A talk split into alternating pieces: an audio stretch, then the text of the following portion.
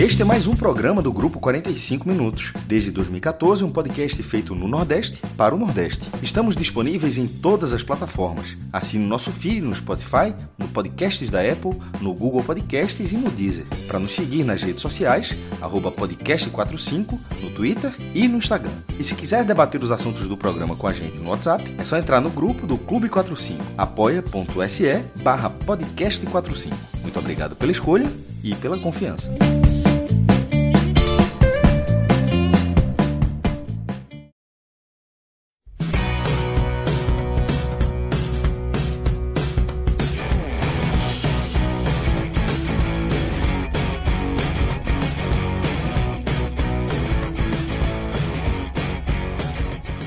Sejam todos bem-vindos e bem-vindas a mais um podcast 45 minutos.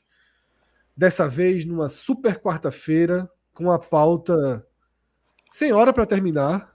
Uma pauta que estava programada os raios-x das séries B, C e D, porque todas terminaram rodada nessa quarta-feira. E mais do que isso, com jogos envolvendo diretamente equipes que estão no nosso radar mais próximo de cobertura. Eu falo do Ceará, falo do Vitória, do Náutico e do Santa Cruz.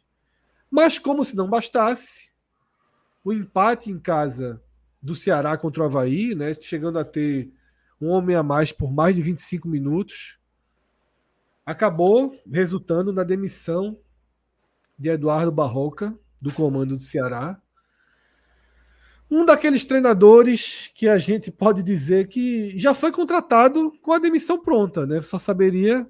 A única dúvida é quando seria, porque foi, eu diria, uma invenção pouco ou nada balizada do Ceará em trazer Barroca.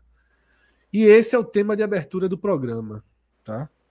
É inevitável que a gente comece por essa demissão.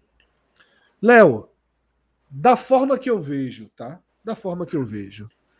Eu vou trazer a minha visão muito rápida e com ela peço para que você comente em cima e traga a sua visão.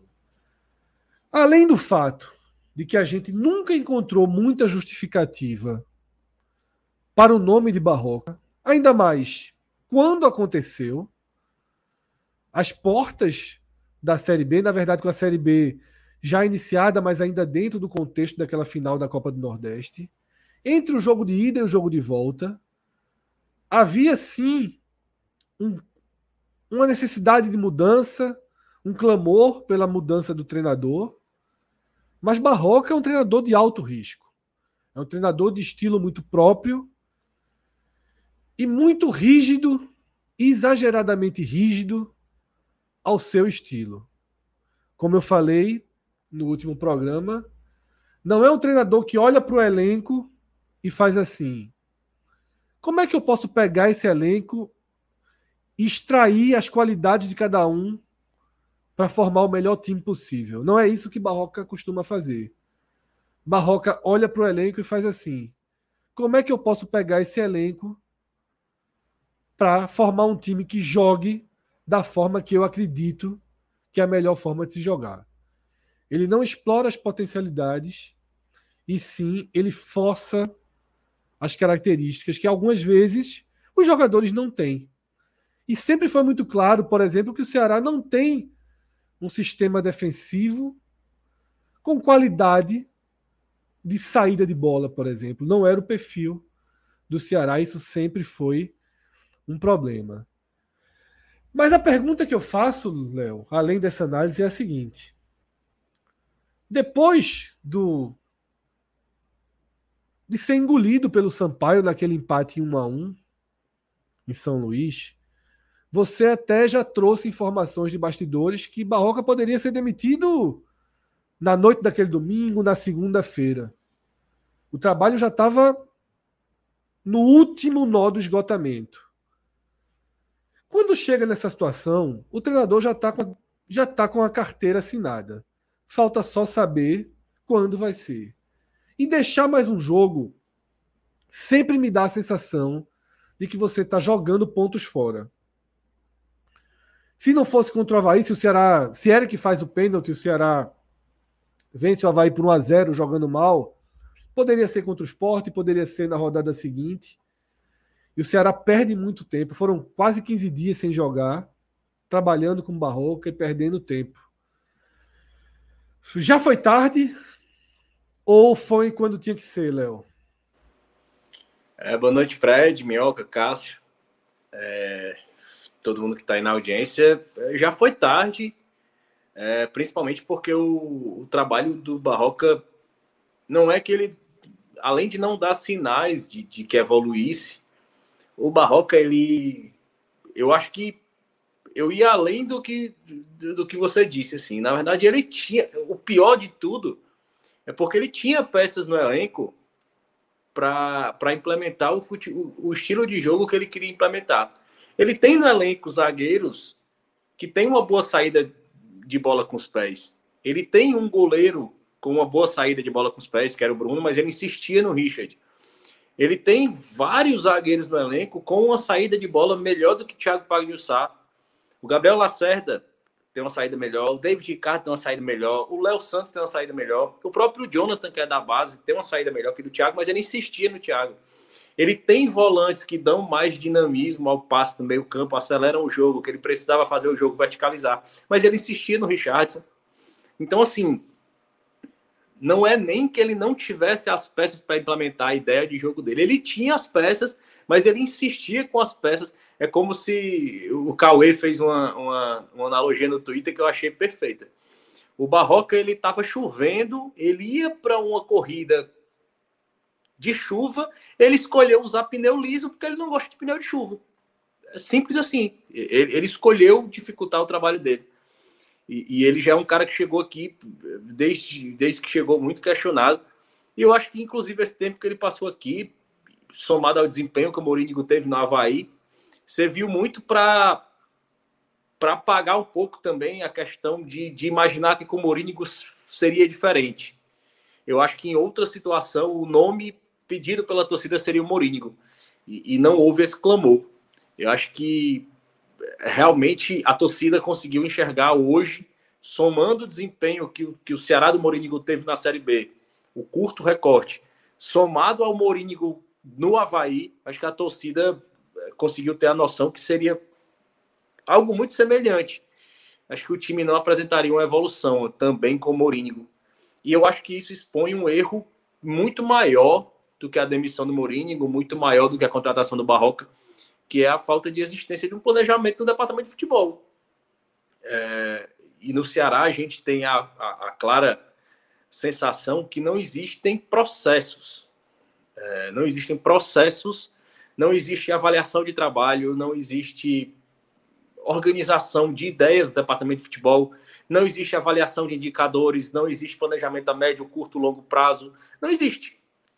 E, e essa falta de, de institucionalidade nas ideias permite que quem chegue queira aplicar sua individualidade. E como as pessoas têm uma rotatividade muito grande no departamento, o, planejamento vira uma coxa de retalhos. E planejamento feito assim não é planejamento. Né? É, o Ceará fez um, é, manteve uma fórmula que não vinha dando certo, porque de tudo que era criticado na gestão anterior, o que era mais criticado era o departamento de futebol, e foi a única coisa que não mudou. Ele manteve o departamento de futebol do final da última gestão, né? São pessoas que foram colocadas lá e contratadas pelo, pelo, pelo antigo presidente e colocou um conselheiro como diretor de futebol, é, um cara que tem curso, aqueles cursos da CBF, curtos de gestão esportiva, mas é um cara que fez o curso e, e de repente resolveu assumir a diretoria de futebol de um clube com orçamento de 90 milhões em um ano crítico de, de, de descida de patamar para a Série B. Então é um cara que não, não teve a, a humildade, o exercício dessa humildade de dizer, pô, vou aqui seis meses aqui estagiar Floresta, eu vou conhecer aqui como é a base do Ceará, eu vou estagiar aqui num time menor e vou e vou adquirir aqui de repente a capacidade de me preparar ainda mais para assumir o Ceará. Não, ele simplesmente achou que estava à altura desse cargo. E, e, na última semana, ele, junto com o executivo de futebol, que é um cara também que é do mercado, é um cara que aparentemente é tem a sua competência, que é o Juliano Camargo, mas é um cara que não é, não tem o tamanho ainda que o Ceará precisa para o departamento. É um cara que vinha de trabalhos em clubes menores, o Sampaio Correia, o Criciúma, e é um cara que te, tem a preferência por esvaziar o departamento para que ele tenha mais centralização nas mãos dele. Então, para ele ter três analistas de mercado é ruim, porque se ele tiver só um, a opinião dele tem um peso maior. É um cara que demite o coordenador técnico, que é o PC Guzmão, e não coloca ninguém para o canto, porque sem o coordenador é menos uma pessoa na hierarquia do departamento ali para ele ter uma prevalência maior. Então, assim, o problema do Ceará, é, já para encerrar essa primeira participação, é justamente porque o departamento não tem uma ideia do que, do que ele quer. E, e, e o executivo e o diretor fizeram uma coletiva, é, sinceramente, digna de, de pena pena. Eu, tive pena. Eu, eu, não tive raiva, eu tive pena. Porque demonstrou uma incompetência é, é, de, de, um nível tão alarmante que se eu sou o presidente, eles tinham saído, ele tinha saído demitido dali. Assim, não tem como. Porque assim, é um clube como o Ceará que investe em software, em programas, em pessoal, em capacitação. Ele apresentou um PowerPoint e as estatísticas sobre o time foram tiradas do site o Gol. Ele deu um print no site o Gol e apresentou no PowerPoint. Assim, é pouco, mas é sintomático. Quando o diretor de futebol fala que, ah, não, mas a, a gente só está com um analista de desempenho, porque o outro, Dorival pediu para o São Paulo. Mas agora vai acabar a janela, a gente já está com a lista, ele fica mais ou menos ali sem, sem função. Então, um cara que não tem a noção que o analista de desempenho, ele quando fecha a janela, ele continua procurando peças. Ele continua procurando peças, inclusive, que são que é um cara do sub-20 de um time do interior paulista que ele vai trazer aqui para uma experiência e vai preparar o cara para daqui a pouco o cara tá vingando daqui a dois anos. O cara não tem essa perspectiva. Então, assim, como torcedor, é, é uma sensação de, de, de, de desesperança porque quem vai vir, e, e, e, se o nome for do Guto Ferreira, vai ser mais um paliativo dentro de um futebol que não é pensado. Ele é colocado. Aí chega uma peça aqui, aí de repente no encaixe desse, ganha uma Copa Nordeste, como em 2020, ganha uma Copa Nordeste como esse ano. E, e, são lampejos dentro de um futebol sem planejamento. E aproveitando esses momentos que o futebol oferece ali, um jogo ali, uma vitória nos pênaltis, uma, algo do tipo. Então, assim, é muito sintomático sobre a forma como se pensa o futebol no Ceará e, e como torcedor já virou um processo de, de, de, costume, porque quando você vive um momento de, de, de tropeços nos resultados, mas entendendo aquilo ali como uma reestruturação, como reformulação, como uma construção de um pensamento a médio e longo prazo para o time, você ainda aceita porque você percebe pequenos passos de evolução. Mas dentro do Ceará, não. Você percebe um, um futebol feito com base no tapar buracos e colhendo os, os, lampejos e os prêmios que o futebol permite ao longo do, do percurso. Minhoca, com essa demissão muito encaminhada, você você trata o jogo contra a Chapecoense né, como um marco. Aquela vitória com pouco ou nenhum merecimento, né? Atuação muito ruim do Ceará em casa que, que resultou ainda assim na vitória. Perdeu a data FIFA e todo o período, perdeu mais dois pontos em casa, né? Fica numa situação delicada que pode ser agravada no domingo. É... Você acha que o Ceará pagou para ver demais com Barroca, esticou demais a corda, se colocou em risco demais na Série B, ou precisava de todo esse processo para quando ele fosse demitido, como agora, ser uma demissão que ninguém questiona? É, um jornalista lá de São Paulo, que é o Bruno Camarão, aliás, excelente jornalista, ele falou uma, um, um termo né, que para mim explica bem né, é, o que aconteceu agora de novo com o Ceará, né? que é respingos da, de Robson de Castro, né, que é o antigo presidente. A maneira como o Ceará levou essa mesma condição do Barroca, muito parecido com Marquinhos Santos, com o próprio Lúcio, né, e tantos outros nomes que o Ceará muitas vezes não entendia primeiramente, na ideia de escolha desse nome, e muitas vezes achar que certas situações, como por exemplo, né, as justificativas do Barroco a cada é, tropeço ou até questionamento sobre desempenho eram muito furadas. Esse tipo de justificativa, o clube é o primeiro que tem que tentar coibir. O cara não pode vir após o jogo contra o Novo Horizontino em casa e dizer que na história dele como treinador foi o elenco mais desgastado. Hoje, para o que o Ceará é, como estrutura de clube, ele não pode vir a público e falar que o elenco que ele colocou em campo não tinha condições de atuar uma partida dentro de casa, com mais de 40 mil pessoas, que foi mulheres e crianças naquele jogo, né, que era a retomada do público. Então, a partir do momento que o clube permite que um treinador venha a cada resultado, a cada desempenho que não está é, comprovando, o clube está aceitando que essa justificativa, como o Léo bem falou, que na semana passada, na segunda-feira, foi ressaltada. Por que, que eles estão confiando no Barroca? Por que, que eles acham que o Barroca. Porque, Fred, eles colocaram lá. Porque o aproveitamento do Barroca é 63%. E ele falou: com 63%, a gente sobe e ainda pode ser campeão. Sem analisar que nessa temporada a pontuação está alta, meu amigo. Não é apenas com o resultado enganoso contra a Chapecoense, o, o futebol bem enganoso também contra a equipe do Tombense, outros jogos também que ficaram muito claros o problema, porque quando o Ceará perde, e isso também foi falado na segunda-feira passada, como a derrota por 3 a 0 do Novo Horizontino, o 3 a 1 para o CRB, o 3 a 0 para o Guarani aqui, como se fosse algo pontual. Não, pontual é você atacar 20 vezes, fazer o goleiro adversário ser o melhor da partida e tomar um gol por vacilo, porque a defesa estava com a linha aberta. Não, o Ceará, ele é, às vezes, muitas vezes, dominado pelo adversário como foi contra a Chape, como foi contra o Sampaio Correia.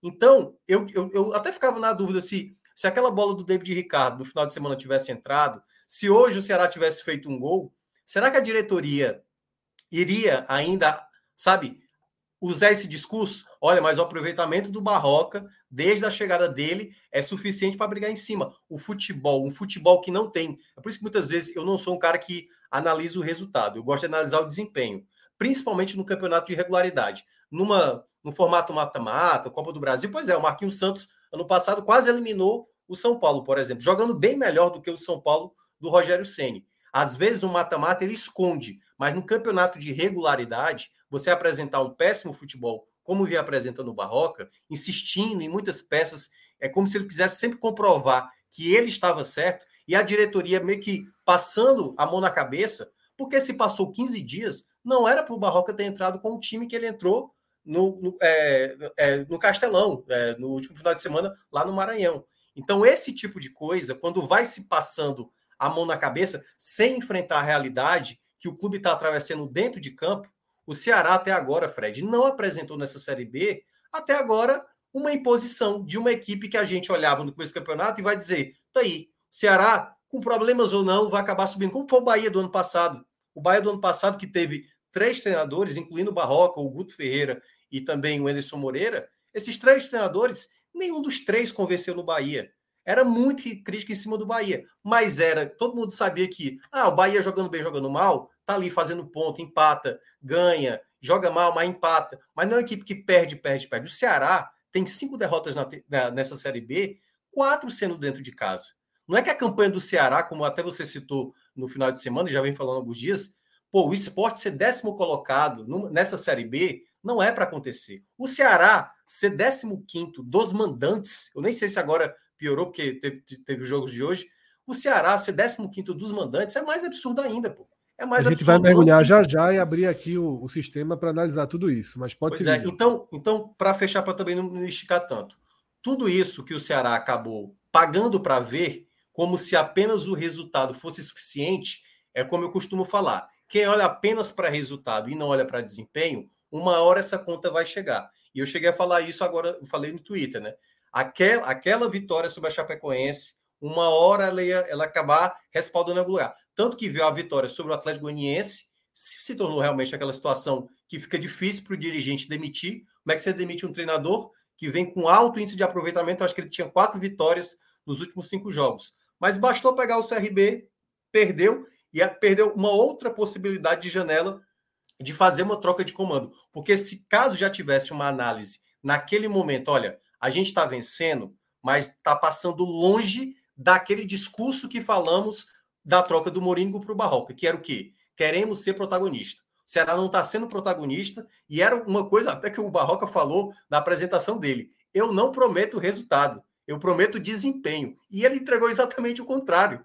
Ele exatamente não estava entregando desempenho, e só o resultado é que estava fazendo ele continuar no cargo. E aí, quando não há essa análise para chegar nesse ponto, depois da, da derrota para o CRB e romper ali o, esse momento, o Ceará pagou para ver, deu 15 dias e 15 dias praticamente foi jogado no lixo para o Ceará para ter aí dois empates. Mas o que derrubou foi o, foi o resultado. Né? Pronto, né? e aí pronto. Bastou-se que o resultado acontecesse, pra, porque, Fred, e aquela coisa, basta que você tenha o desempenho ali, por mais que você tenha resultados ruins, isso, se você acredita que é essa talvez a mentalidade que hoje o presidente do Ceará, João Paulo, quer exercer, de ter um, um, um técnico longevo, bastava ser um treinador que estava fazendo esse time crescer de alguma forma, mesmo tendo alguns tropeços, você poderia falar, pô, mas é porque ele está com carência na lateral esquerda, o Formiga está machucado, só tem o Barcelos, estou improvisando aqui zagueiro. Se fosse encarado com a realidade de um clube profissional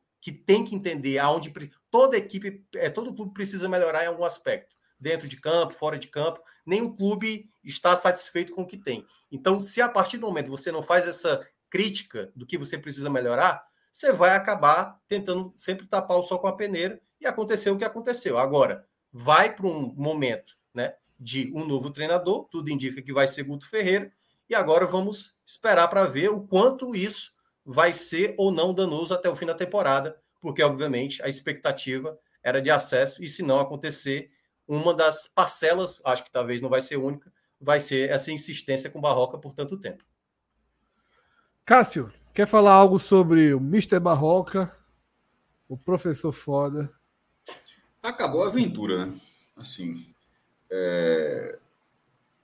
poucas vezes, pelo, pelo, recente, pelo a forma de trabalho, pelo tra... trabalho recente de Barroca, pelo que o Ceará vinha fazendo,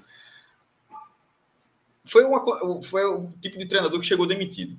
Assim, a gente até abordou aqui, eu disse, oh, não vai durar, é só saber assim, dificilmente a gente olharia um grande resultado, embora ele saia com o título da Copa do Nordeste, mas eu costumo dizer, apesar de Barroca, o Ceará foi campeão da Copa do Nordeste, apesar de Eduardo Barroca, ele, ele não tem nenhuma influência sobre o título do Ceará, zero. É, a forma de jogar que ele impôs ao Ceará, não, eu, eu não vejo problema na forma de, dele jogar, ele pode, mas é o que Fred falou, a gente já teve outros debates. O que não pode é isso se sobrepor à forma que o time pode jogar. Se o time, se o time não pode jogar daquela forma, você não pode priorizar a sua forma de jogar em detrimento da melhor forma de jogar que o time onde, você, onde está o seu trabalho pode fazer. E ele tentou fazer isso de forma muito rápida, já na estreia contra o ABC, venceu o jogo, ele foi para a final da Copa do Nordeste e foi uma calamidade a atuação do Ceará que acabou perdendo por 1 a 0 que ainda levou para os pênaltis. Mas foi apesar de Barroca que o Ceará foi campeão da Copa do Nordeste. É, vai para vai a Série B, como o Minhoca trouxe, os resultados fora de casa. O time perde quatro jogos em casa, a gente está no primeiro turno ainda. É, e no caso do, da, da Série B, to, no, no, caso da Série B, na conta de Barroca, isso vai, ia ficando um desempenho em casa que já limita muitas possibilidades do Ceará de subir seja Guto, seja qualquer treinador que chegar, vai chegar faltando quantas rodadas, meu Deus? 25, né? 25 rodadas para tirar 7 pontos. Aí você pode pôr, 3, 7 pontos significa que você precisa de três, no mínimo, três rodadas perfeitas, né? Para você tirar. Só que numa edição na qual o ritmo está sendo, a gente vai, vai olhar para frente, ou pelo menos vem a cedo, a gente vai, vai ver o cálculo agora, que vem sendo um sarrafo acima. Ou seja, algo que não deve acontecer a curto prazo a torcida do Ceará, desde já, mesmo que o time engate uma sequência de vitórias, mas vai precisar ter paciência para ver o Ceará no objetivo que ela enxerga, que é a briga pelo acesso. Isso não vai acontecer, não tem como acontecer no curto prazo. Matematicamente não tem.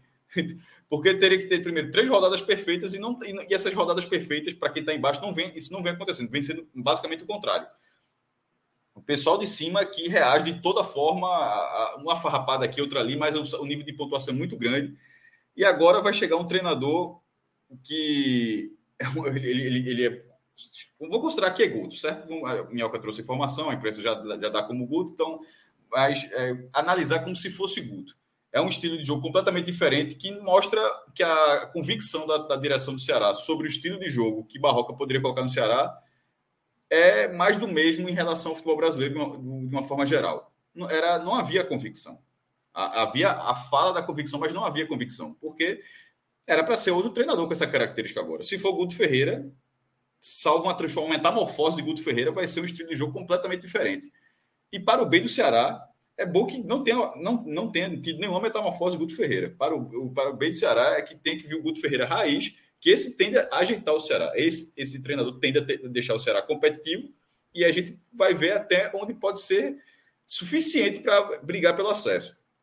Eu acho que sete pontos já começa a ficar bem, muito chato, porque, repito, o sarrafo da turma de cima está muito diferente dos outros anos. E, e, a, e, a, melhora do Ceará teria que ser muito grande, não é simplesmente tirar ponto. Esse time tem que ter uma, uma, uma diferença de, de, desempenho muito grande, e aí, mesmo com o título regional que teve esse ano, não foi algo muito regular ao longo da temporada. Mas, é, com atraso, a aventura com, de Eduardo Barroca, e essa passagem de Eduardo Barroca, eu acho, essa no Ceará, embora não tenha sido a primeira dele no Nordeste, mas eu acho que foi tão ruim, tão ruim, que vai, talvez, limite a, a, a escolha dele para outros clubes semelhantes ao Ceará. Como, como esporte, como Vitória, Fortaleza. Assim, estou falando aqui nos próximos anos. Assim, Fortaleza, obviamente, está com treinador, mas estou falando assim. Quando alguém, quando mudar o treinador, que é algo absolutamente normal, eu acho que é, esse trabalho de Barroca vai fazer com que ele, ele, ele tenha que, que, fazer outra coisa fora do Nordeste, fora, em outros clubes, para voltar a ser um nome para você imaginar, porque foi realmente um trabalho muito ruim, do início ao fim no qual, como o Fred falou, e eu já tinha dito outra vez, onde, onde a prioridade foi exercer o modo de jogar dele e não o que era melhor para o Ceará. Isso, isso eu acho muito ruim no trabalho de futebol, num trabalho de um treinador. Quando um treinador tem uma característica dessa marcante, ele precisa ser é, eu ia dizer top de linha, mas talvez ficaria. Não queria desmerecer Barroca, não é, isso, não é, não é meu ponto esse, não. Mas tem que ser assim, uma unanimidade. Tem que ser algo, ou quase uma unanimidade. Ó, aquele cara todo, só joga dessa forma. Tipo, Mourinho joga de uma Diniz, forma, Guardiola. Joga... Diniz, com todos os seus joga daquela é mais consolidado do que Barroca. Pronto, então, é, Diniz joga de uma forma, Mourinho joga de uma forma mais defensiva, Guardiola joga de uma forma mais propositiva. Pronto. Quando você traz esse treinador, você, você não está trazendo Guardiola. Estou fazendo sempre uma expressão para deixar bem claro, né? Obviamente, ninguém não seria nem.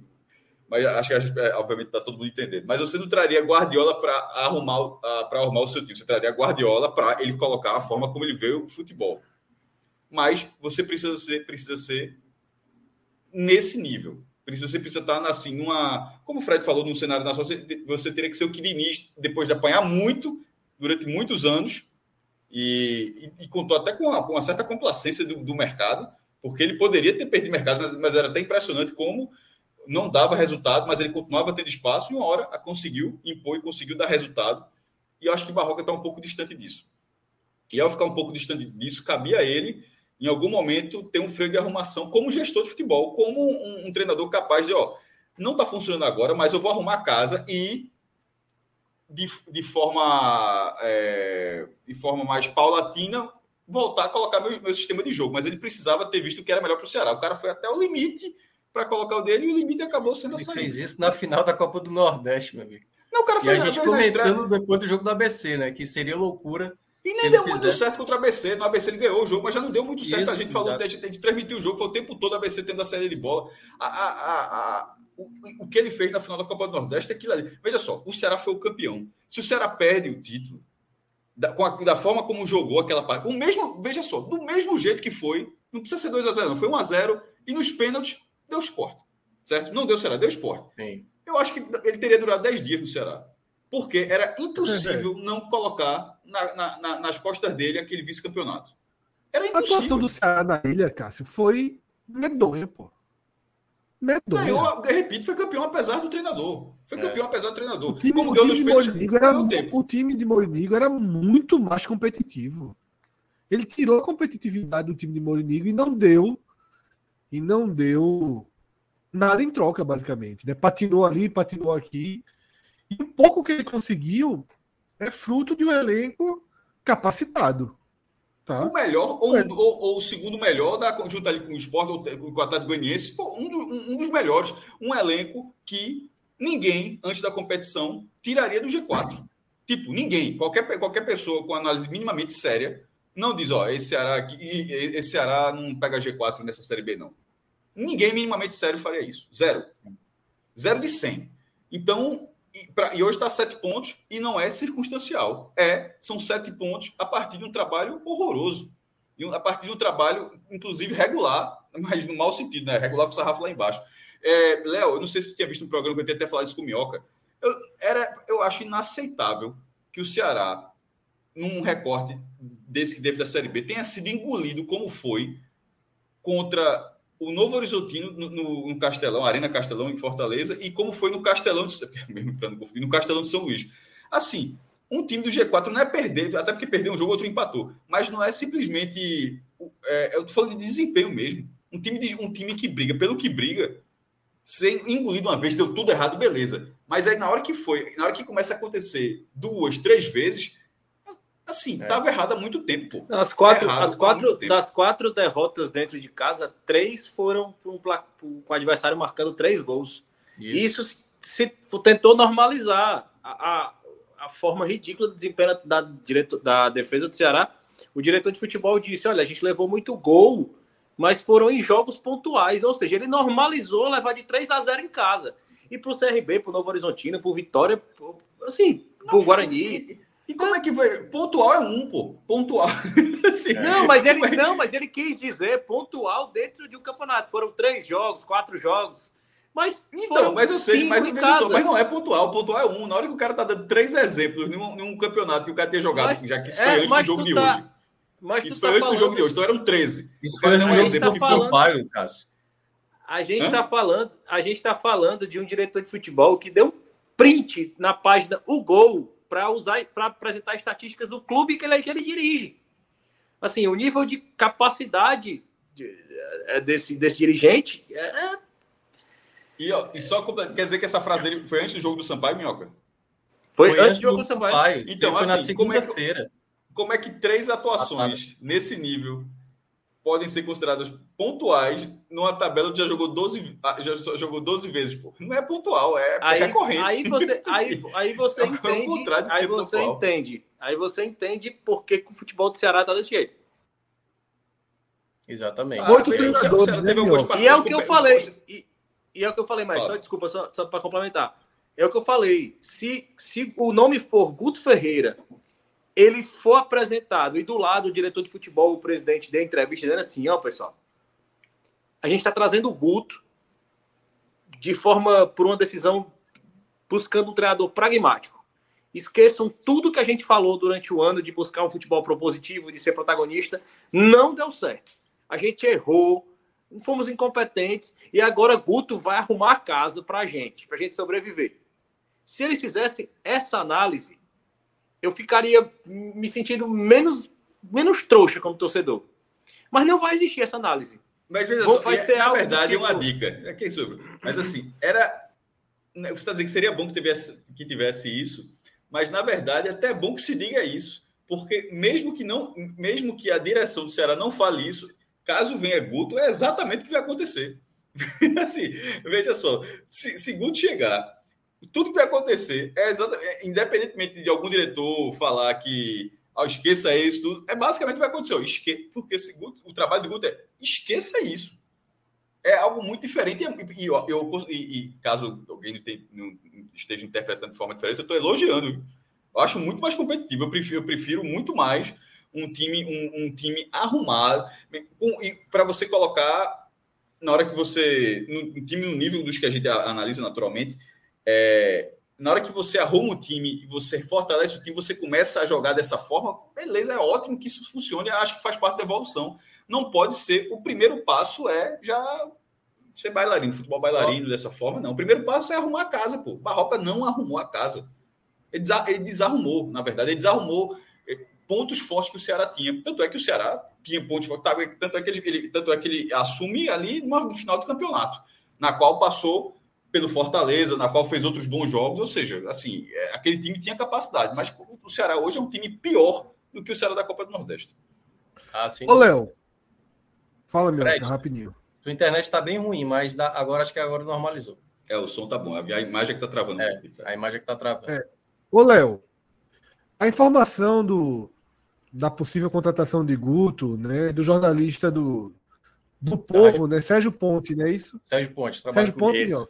Isso, isso. É, tem, tem credibilidade né, e, e confiança para tal, tanto que todo mundo já, já meio que abraçou que realmente a informação está correta. Aí, Léo, só queria de você fazer duas perguntas sobre isso. Primeiro, se você tem informações além do que foi trazido por Sérgio Ponte e que Guto realmente é o novo treinador, tá? E aí, é, é, primeiro, muito rápido, né? Veja só, 15 minutos, pô. Malca foi demitido 15 minutos depois, a notícia estava no ar, via Sérgio Ponte. É, já estava acertado, obviamente, né? Não se, ninguém acerta ninguém com cinco minutos.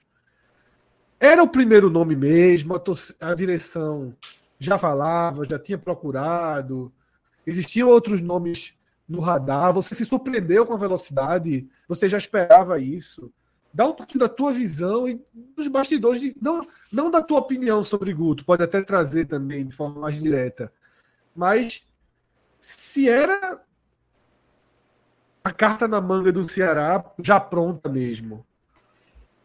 O, assim, a informação que eu tinha, Fred, é que assim, o Barroca já, já não tinha sido demitido antes por realmente por falta de, de opções no mercado. É, falou-se em Barbieri, que estava próximo, na época não tinha caído ainda, mas falou-se em Barbieri, mas enxergava como uma negociação complicada, porque era um cara que estava vindo de um patamar de Série A, etc. E o clube não parecia tá com pudor em demitir. Por, por falarem disso, que estava moendo o técnico, não estava. Queria basicamente resolver o problema. É, principalmente por essa postura intransigente do próprio Barroca, né? O Barroca foi chamado a, a, a, reuniões com o Conselho Deliberativo, com o próprio presidente, o Barroca, Departamento de Futebol, e o saldo, em resumo, dessas reuniões era assim: tá bom, entendi o que vocês estão falando, mas eu vou seguir aqui do meu jeito, valeu. É tipo isso. É, vocês não estão concordando, vai, valeu, vai ser do meu jeito, quem manda aqui sou eu.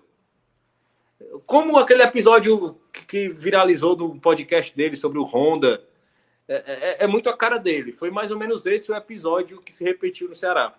E desde então, muita gente pediu o nome do Guto dentro do clube. Dentro do clube. Assim, a torcida é bem dividida em relação a Guto Ferreira. É, parte metade diz é, é, o Guto arruma essa casa aqui e pronto, e metade diz assim, mais uma vez, Guto Ferreira andar para trás, é, é, aquela coisa, é mais do mesmo e tal. É, o que eu soube é que já no depois do jogo contra o Sampaio, o Guto foi procurado é, de forma extraoficial por, por, por algumas pessoas, foi sondado e ele foi taxativo em dizer que não tinha interesse. É, o que eu acho, assim, e é achismo mesmo, depois já muda. É, não é, não é informação, é achismo. O que eu acho é que não foi contra o Sampaio, perdão, contra o CRB, depois do jogo contra o CRB. Ah, ok, ok. Já tinha sido sondado, já tinha conversado e demonstrou que não tem interesse. Não tem interesse. É, e eu, o que eu acredito é que essas conversas informais prosseguiram e eu acho que o time se sentiu, o clube, se não acertou antes, assim, eu não vou entrar nessa, cravar isso, porque é, entra naquela questão de, ah, foi ético, não foi ético. Se não acertou antes, pelo menos teve a sensação de que dessa vez o Barroca estando demitido, o Guto aceitaria. Eu acredito muito nisso. Caso o Guto já tenha acertado nesse momento, é, o teor das conversas podem ter dado confiança ao, à diretoria de demitir o Barroca não, tão é. rapidamente. Entendeu? Se não tiver acertado, tá. As conversas dão confiança e segurança de que se o Ceará amanhã de manhã ligar, vai acertar os pontos que faltam para fechar. Né? Exatamente. E sobre, sim, sobre Guto, basicamente é um, é um nome que eu acho que muito além, e eu queria trazer uma visão além do, do que a gente já conhece de Guto, né? Acho que todo mundo aqui já tem essa convivência com Guto. É, nosso, nosso, nossa rotina futebolística diária, mesmo como torcedores, como analistas, etc. O Guto é esse cara pragmático. Assim, e eu acho que ele vai trazer isso para o Ceará, mas muito mais o pragmatismo de já ter convivido com as complicações políticas e, e, do departamento de futebol do clube. O fato de conhecer o ambiente no qual ele vai chegar já não vai surpreender o profissional. É diferente de chegar um Barbieri, é diferente de chegar um Jair Ventura. É um cara que já vem sabendo o que ele vai encontrar. E, e isso para mim é um... pressão também, né, Léo? Até em termos de pressão. E para mim isso é um ponto que, que, que vai ser fundamental, tanto quanto o pragmatismo em campo do Guto. Acho o conhecimento dele dos bastidores do clube, eu acho que vão, vão ser positivos, tanto quanto seu pragmatismo. E a janela batendo na porta? Tá? A janela batendo na porta. É só Barroca o problema? Não. Mas assim, Não. Fred, é, tem, tem uma questão assim, né? O Bissoli, curiosamente, né, que está para ser anunciado, ainda não foi oficializado, ele veio muito nessa carta de segurança de conhecer muito bem o Barroca, né? Então ele já chega. Ceará está num processo também de se desfazer de jogadores. Luvanu foi na noite de ontem, que agora já é anteontem, né? No dia 27, é, já foi desligado, está voltando lá para o time da Moldávia, o xerife. E outros dois nomes também devem sair, o Arthur Rezende e também o Igor Kleber. E aí esse processo agora, né, é aquela coisa. Chega o treinador, no caso o Guto que deve chegar na sexta-feira, e rapidamente você tem que já pensar o que é que precisa, e aí é que tá, é o que o Léo mencionou, né? Um departamento de futebol que fosse mais organizado, ele já teria encaminhado certas situações. Para o Guto, por exemplo, e aí eu acho que tem um ponto, Fred, que é, que é o seguinte: Guto sabia que a situação dele estava complicada na Série A. Né? Hoje o mercado do treinador brasileiro, principalmente acho que do perfil do Guto, ele já passou pelo Curitiba, pelo Goiás, então assim, ele viu que o mercado para ele na Série A estava muito restrito. Então eu acho que ele já imaginava que a Série B era a possibilidade dele. E ele sabia, obviamente, que tinha uma pressão muito grande em cima do Barroca. Então, e acho que também até do próprio Valentim lá no Atlético Goianiense. Então, acho que ele começou a talvez imaginar que pudesse pegar um clubes. Pode ser que Guto, nesse período, já tenha analisado, por exemplo, o Ceará e observado. Então, não sei se ele já chega, lembrando que vai ter um mês, né? A gente vai abrir agora na próxima segunda-feira a janela e tem que ser rápido, né? Não pode demorar tanto também para saber aquilo que vai ser necessário. Eu estava conversando aqui com o Léo off, é muito possível que Guto chegue e ele vai dar chance para Thiago Pagunçá, que está sendo muito questionado, sabe, Barcelos, mas aí é que tá, um departamento de futebol tem que repassar isso para ele, ó. Esse jogador aqui tá muito queimado com a torcida. É, ele, o do Guto gosta, o Guto gosta de tentar recuperar é, esse tipo de jogador, mas ao mesmo tempo, diferente do Thiago Nunes, ele não insiste muito. É. Ele diz assim, ele, esses líderes do elenco, e eu gosto dessa parte do Guto, esses líderes do elenco que o Barroca não mexia de forma nenhuma, Richardson, Richard, Thiago Panhussá, o Guto, ele chega, escala para dizer assim, ó, eu sei que tem uma liderança, mas não rendeu, ele não dá o terceiro jogo. Ele não dá o terceiro jogo. O Guto não costuma dar o terceiro jogo. Pelo menos aqui na. Fernando Praz, Léo. Ele fez isso com o Fernando Praz. Barrou o Fernando Praz. Pois é. Deu pouca. Tentou, ele tentou recuperar o Sobis. O Sobis fez umas três partidas boas. Depois ele tirou o Sobis do time quando caiu de rendimento não voltou mais também. E botou o Kleber, que era um garoto. Botou o Kleber, botou o Klebão. É. Assim, ele, ele, ele dá esse recado que entende quem são as lideranças, mas ao mesmo tempo ele não insiste nessa chance. Como o Barroca virou refém, né? Verdade.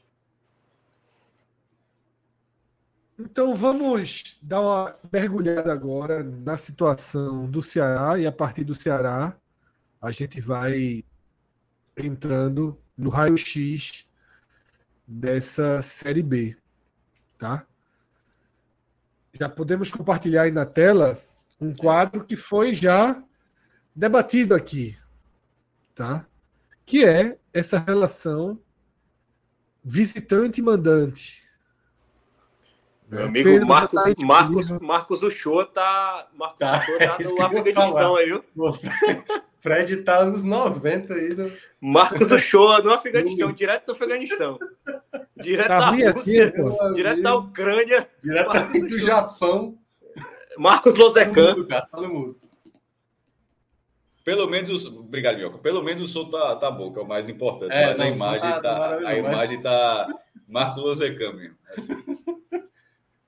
Uma coisa, uma coisa importante. Uma coisa importante. O, o quadro está parecendo tranquilo para vocês? até agora não. que não tem quadro, só tá. Ah, agora, já, acho que tá... É, até agora não está entrando na tela, não. Não, não entrou ainda. Não. Agora nada. Pedro, o quadro. Vamos lá? É melhor passar para Pedro, que eu acho que a internet dele está mais não, O quadro, o quadro, o quadro já, já, já foi compartilhado algumas vezes. Pode jogar na tela, Pedro. Pronto, Entrou. tá aí, tá na tela. Isso. Agora dá um zoom, e... né? Que aí também. É, agora. Vou dar um zoom aqui. Certo. É que eu dei um. Deixa eu só ajeitar uma coisinha aqui.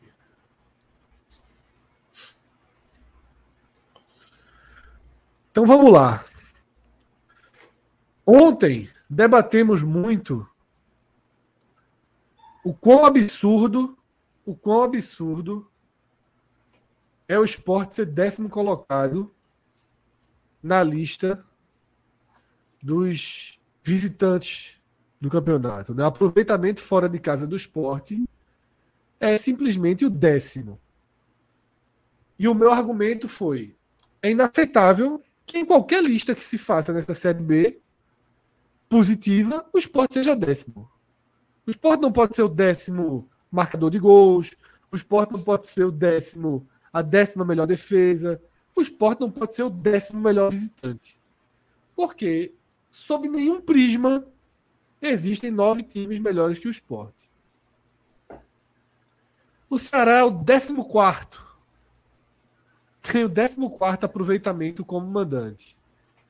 Se é absurdo, na minha visão, o esporte ser o décimo mandante, visitante. Qual o tamanho do absurdo que é o Ceará ser um mandante pior do que o Ituano, do que o Havaí, do mesmo do mesmo porte do Londrina. O quão absurdo é isso? Que tamanho de buraco foi esse que Barroca deixa com essa campanha em casa do Ceará? Essa estatística ela começou. Essa, essa, essa estatística começou viciada é, pelos jogos de portões fechados. Mas e virou, virou em algum momento falou não é porque teve aquele jogo a atmosfera diferente estava focado na Copa do Nordeste estava focado isso aquilo mas no fim das contas a estatística se manteve time continuou perdendo jogos com 30 mil, 35 mil pessoas no Castelão, empatando, empatando. É, assim, virou uma tônica de, de, fato do desempenho do Ceará como mandante. É assim, inacreditável. E uma. uma, uma velho, se, se daí o Ceará não virar quarto melhor mandante, pelo menos, ele não tem. Vai, como é que vai chegar no acesso? Porque não, é. Guto, assim, historica, historicamente, Guto não é um treinador com tantas vitórias fora de casa. Historicamente. Isso. Então, mas, mas, certo, mas ele sempre tem o fator casa, ele vai transformar esse fator casa e o Ceará vai precisar do fator casa. Obviamente, ele pode também ser, ganhar os jogos fora de casa. Estou falando assim que geralmente é, não, não, não é tanto assim. Mas é, se não tiver, sobretudo, esse desempenho do Castelão, não, não virar G4, estou falando G4, mas ser G4 de mandante é Porque ele vai, ter que, ele vai ter que tirar, ele vai ter que. Ele, ele, não é só melhorar, não é só melhorar, ele vai precisar melhorar e tirar a diferença. E a diferença já é grande. E, e veja só, Guto chega sexta-feira. Se, se chega, é, confirmando a contratação, deve chegar, deve, melhor dizendo, deve chegar sexta-feira. Questão de bits é besteira, vamos supor que ele fica no banco domingo contra o esporte. Ainda pode até fazer uma arrumação e tal, mas é, de certa forma, o esporte é favorito para esse jogo, certo? O Ceará trocando treinador, o esporte ganhou todos os jogos em casa, no último confronto venceu o Ceará, em casa, é, é, no tempo normal. Então não seria um absurdo o esporte ganhar esse jogo. Se isso acontecer, não, não, ficaria na conta do treinador, porque o treinador chegou sexta-feira. Ele tentou fazer alguma coisa lá, mas pegou justamente o time que é o melhor mandante da competição e seria uma, seria uma missão difícil, mesmo que Guto fosse o treinador do Ceará desde janeiro e o Ceará estivesse bem. Ainda assim, esse jogo domingo seria um jogo complicado para o Ceará. Então, considerando que, isso, que, que aconteça isso, isso significa que o esporte já teria 10 pontos a mais do que o Ceará. Que o, que, e se o Vitória, que joga com juventude, pode, a, a, pode fazer a mesma coisa, assim, que, que de repente Guto pode estar pegando, em caso de derrota domingo, 10 pontos para o G4. Veja só, como é, pra, como é que se tira? Se, se perder domingo, falando, se perder. É, para tirar um negócio, para tirar uma diferença desse tamanho, meu irmão, teria que ser um trator no Castelão. Eu não estou nem falando jogos como, como fora de casa, eu estou falando no Castelão. Que a gente está falando que o time já perdeu quatro jogos em casa, teria que ser um rendimento basicamente de 100% a partir da chegada de Guto. É, é para mim, Fred, para mim tem essa questão do aproveitamento, mas você não está olhando o número de gols tomados, né? O Ceará é a pior equipe das 20 da Série B em termos de gols sofridos. Ninguém tomou mais gol como mandante do que o Ceará. Como é que você chega, né, praticamente, né, a, quase no final do primeiro turno, e um dos postulantes ao acesso é a pior defesa dentre os mandantes, na sua casa.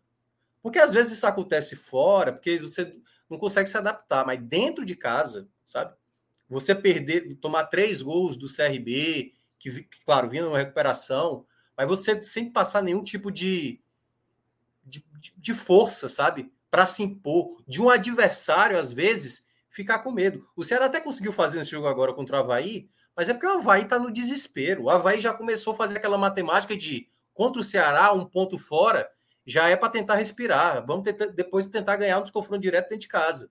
Mas para o Ceará, não. Para o Ceará que quer acesso, 33% é terminar com 19 pontos jogando em casa, entendeu? Então, esse aproveitamento de hoje soma-se a isso, que eu e o Léo a gente mencionou, né, do discurso da segunda-feira passada por parte da diretoria de dizer que era algo ali como se fosse, sabe, uma situação atípica, né? Ou como disse o próprio Barroca depois do jogo da Chapecoense, o jogo do Novo Horizontino é que foi o jogo atípico, entendeu? Querer ma mascarar o problema. Então isso aí é um dos pontos, porque o aproveitamento fora de casa, que é muito bom, é o segundo melhor da competição, você vê ali na relação dos pontos obtidos, né, que o Ceará tem o, pior do, dos pontos ganhos em casa para os ganhos fora, né, que conseguiu, tem 33% desses pontos que ele conseguiu somar até aqui, dos 21 somados dentro da, da Arena Castelão.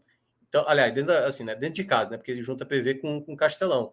Então, se você tivesse, vamos lá, 100% de aproveitamento como visitante, beleza. Como, por exemplo, a gente critica aqui a questão do esporte, como a visitante, pois é. Mas para o esporte manter esse desempenho ruim como visitante, ele tem que estar sendo perfeito dentro de casa. Pois é, para o Ceará ter esse aproveitamento muito ruim, que até quando a gente olha em termos de proporção, né, o aproveitamento do esporte é de 38,9%. Como visitante, o esporte tem aproveitamento melhor do que o Ceará como mandante. E a gente cita o esporte como uma decepção, como time como visitante dos aproveitamento de pontos até aqui. O Ceará consegue ser abaixo dentro de casa, jogando no gramado onde ele já conhece, com todas as situações que ele conhece. E os adversários acabam ficando bem à vontade quanto a isso, porque é uma equipe que se tornou, pelo menos na época do Barroca, bem previsível de você enfrentar. Além dessa análise que a gente está vendo na tela, né, dos aproveitamentos em casa e fora, tá? para além de Ceará, para além de esporte, né? Chama atenção aí o ótimo aproveitamento do Novo Horizontino fora de casa, né? Que é o melhor visitante, com 76,2%. O Vila Nova muito estável, né? Com um ótimo desempenho, tanto em casa como fora. É o segundo melhor mandante, o quarto melhor visitante. E aí também o Criciúma muito estável, né? Como quinto, é, quinto e sexto. Mas realmente chama atenção esses que eu falei. A, Vitória a... também, né? Vitória também está bem, assim, na relação mandante Na relação, né? Exatamente. É o sexto mandante e o terceiro visitante. São times que estão mais equilibrados no campeonato, né? sem tanta é, distorção entre os dois fundamentos. E é importante ver ali, no primeiro, na primeira coluna que está no ar, que é essa coluna dos jogos realizados, um pouquinho do que a tabela distorce nesse momento. Tá? Porque Chapecoense e Criciúma, dos 14 jogos, fizeram 8 em casa e só jogaram 6 fora. Tá? Ao contrário, Juventude e Havaí. Tá? São times que jogaram pouco em casa, jogaram só seis vezes em casa e oito partidas fora. O restante está basicamente no 7-7. Esporte e CRB apresentam uma variação, mas na próxima quarta-feira eles se igualam ao bloco né, do, do que fica mais equilibradinho. Eles não estão 100% equilibrados porque falta um jogo, tá? Mas nesse momento a distorção fica para Chape e Criciúma e para Havaí e Juventude, tá? Esse é o primeiro quadro que a gente analisa. E agora a gente vai para esse quadro sempre muito importante, que é a média por posição. E eu começo destacando aquele quadro Minhoca, Cássio. Atualizar a rodada, viu, Fred? Aí tá, acho que não está na rodada certa aí. Tá, vou atualizar aqui a 14 rodada. É esse é aquele quadro. É sempre importante destacar que esse negócio que Pedro fez é espetacular, pô. É. É, é um negócio espetacular mesmo. Mas, só, só uma dúvida, ele colocou resultado por resultado desde resultado? a primeira rodada de 2006.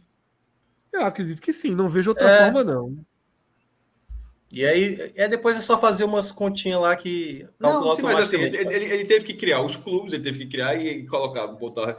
São 380 jogos por edição, ele teve que citar 380 desde 2006. 380 é o.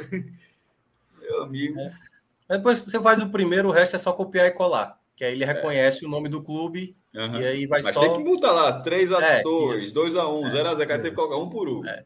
É. Teve, teve. Não, mas tem um trabalho manual pegar com, com o resultado logo preenchido. É, tem um trabalho manual forte aí por trás. Mas, enfim. O primeiro ponto de análise. Marquei aqui a temporada 2023. Nesse segundo quadro, cada setinha verde dessa daqui, ó. Puxa a tabela para cá. Passando, onde, onde eu estou passando o mouse.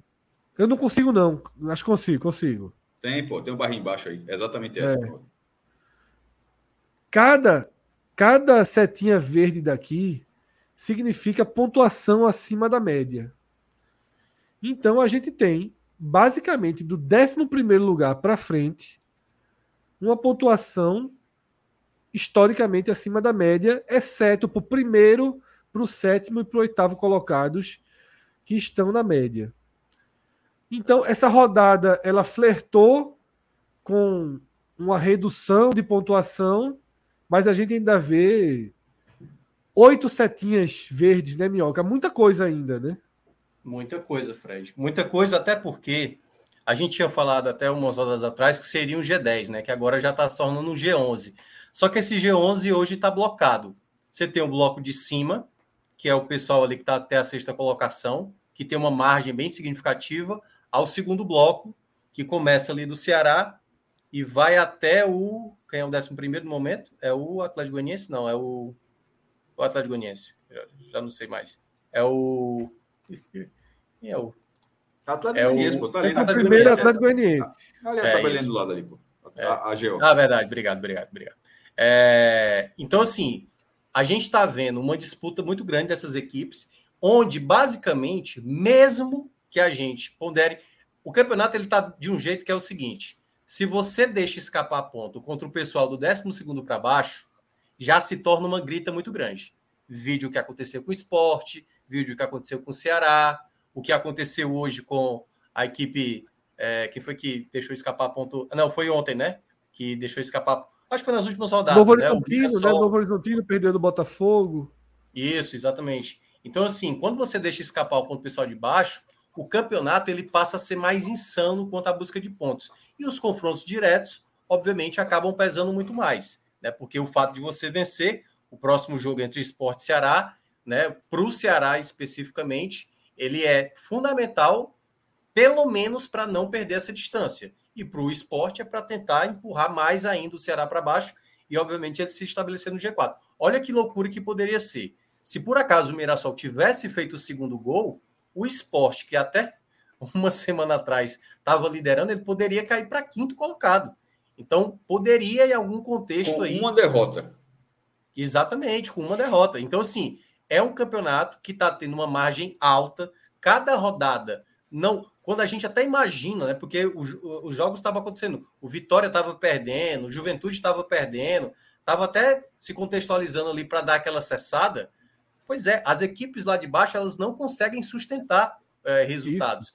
Até mesmo o Ceará contra o Sampaio jogando mal para caramba, dominado para caramba, poderia ter feito gol lá no final com o David Ricardo e poderia ter vencido. Teria mais dois pontos aí. Então é um campeonato que está bem blocado. Tem o bloco de cima, que é o, hoje o atual G6, esse grupo do meio e o pessoal da parte de baixo que está lutando contra essa permanência.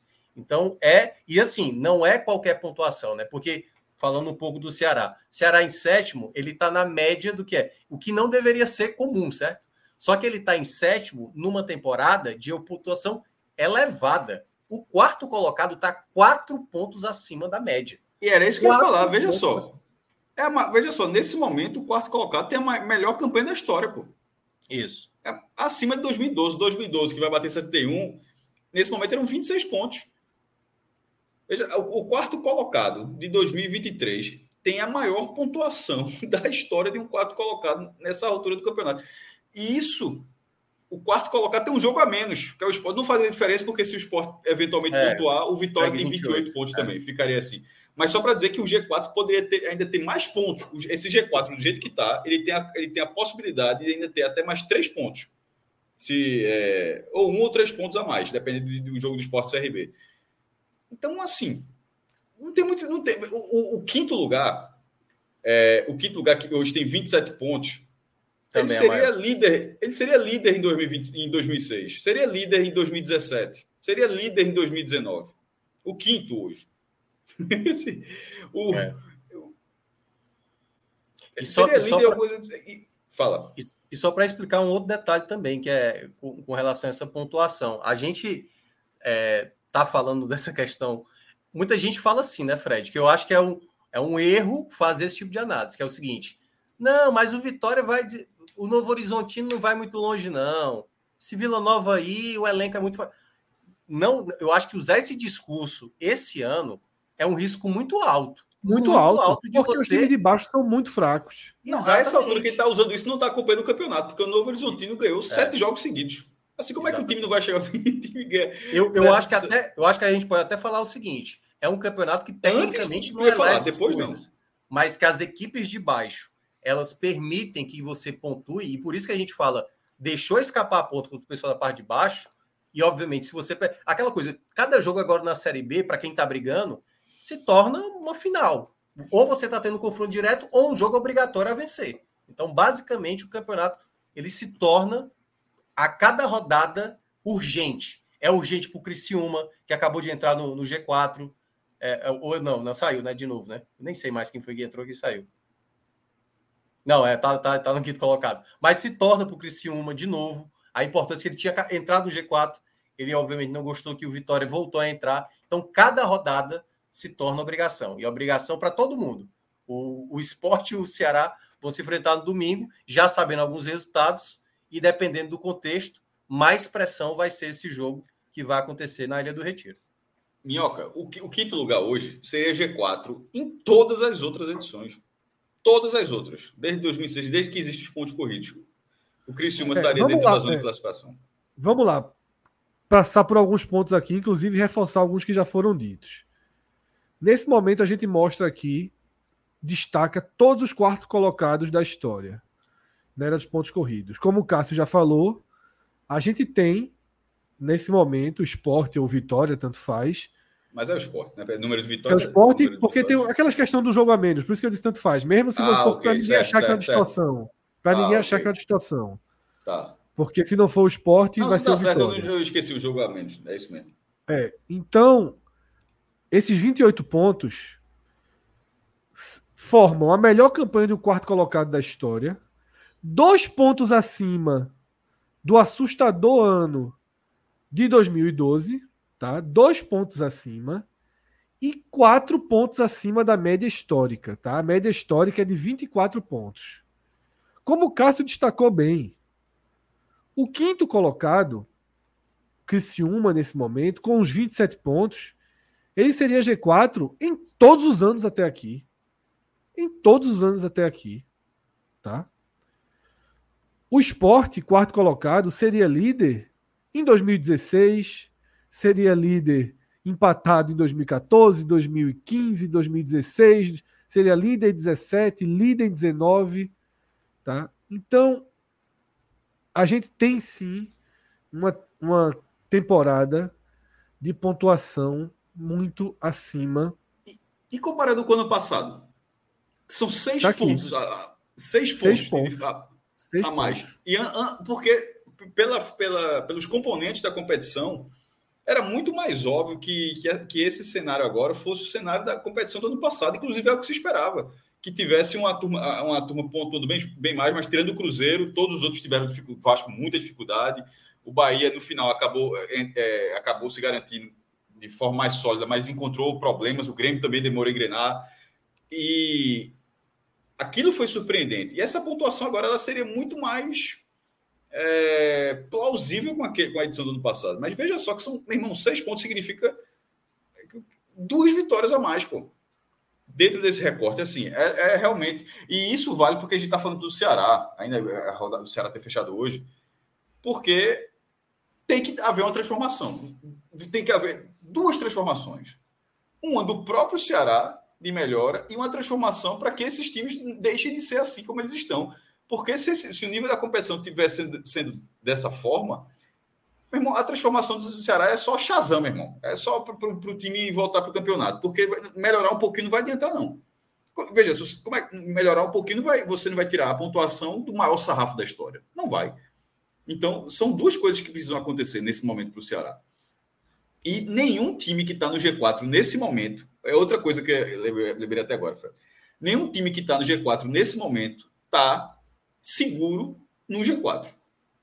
Ao contrário do ano passado, que você já vê que o primeiro lugar tem 32 pontos, o quinto tem 20, o cara já está 11 pontos. Veja só, a- veja a diferença do primeiro para o quinto do ano passado: 11.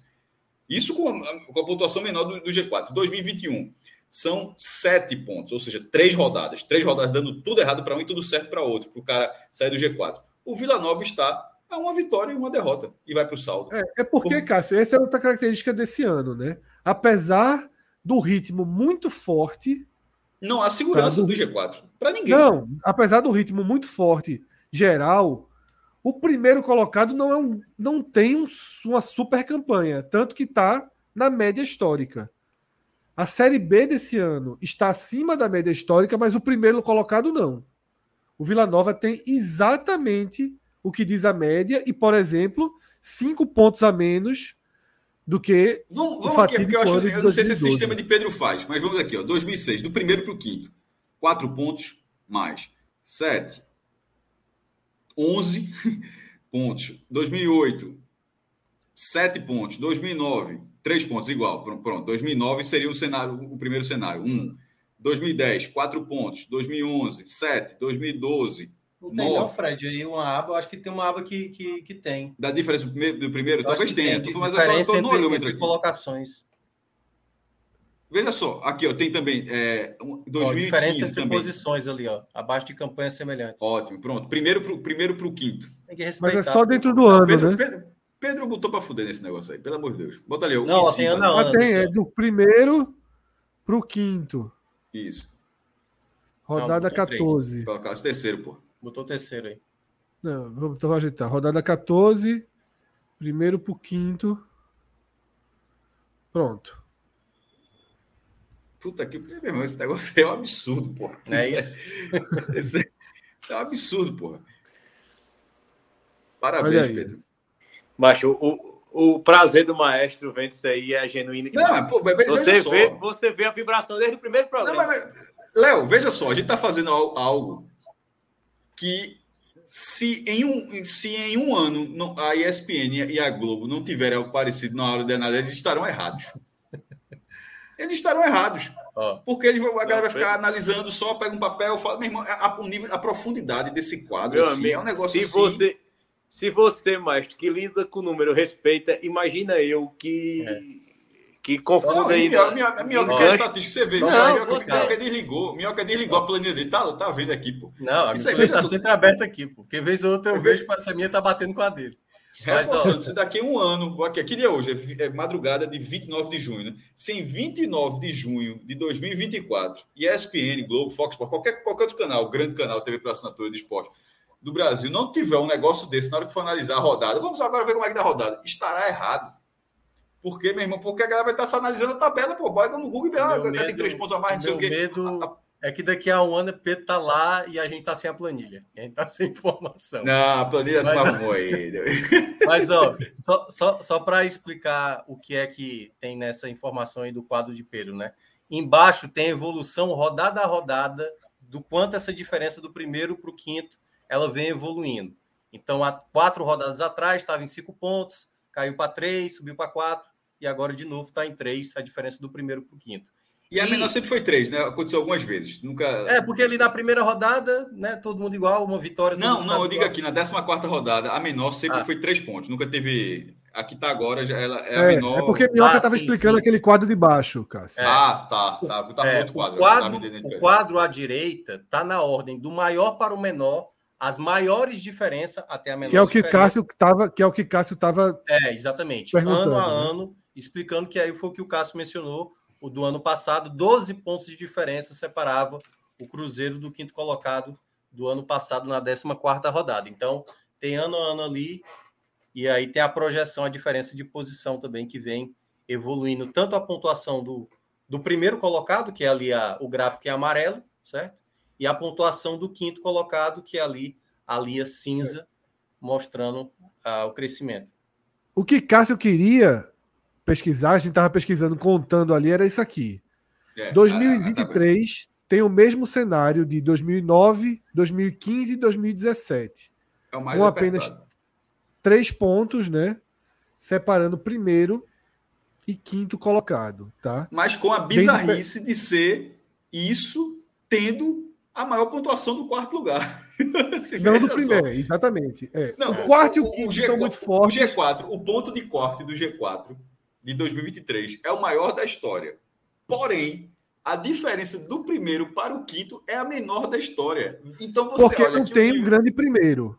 Porque não tem um grande primeiro. E, e, e, o meu ponto que eu estava querendo dizer era que nem o líder, mesmo no campeonato de maior pontuação, nem o líder, por causa disso que o Fred falou, tem segurança de na próxima. Tipo, o Vila Nova assumiu a liderança agora. É... Ele pode não ser líder na próxima rodada, pô. Assim, tudo bem é que o Cristiano teria que tirar sete gols de saldo, mas assim, mas matematicamente o Vila Nova pode não, não ser igualar, o, o cara já Desculpa, vai estar pode não ser o líder não. Pode não estar no G4 na próxima rodada, não é perder nessa liderança. Tipo, ele pode sair do G4 na próxima rodada.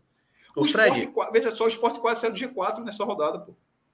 se, se o Mirassol vira o jogo, sai. sai Fala, só, a nível de, só a nível de curiosidade. Coloca 38 rodada, 2012. Só para ver o gráfico do quinto colocado Boa. e do quarto colocado. Seria bem legal só para tá. ver. Porque é o ritmo de subida da posição. Porque, como está subindo até agora, para a gente ter uma noção do quanto era essa força, entendeu? Tu quer 38 rodada, é? 38, porque aí fica melhor para a gente ver.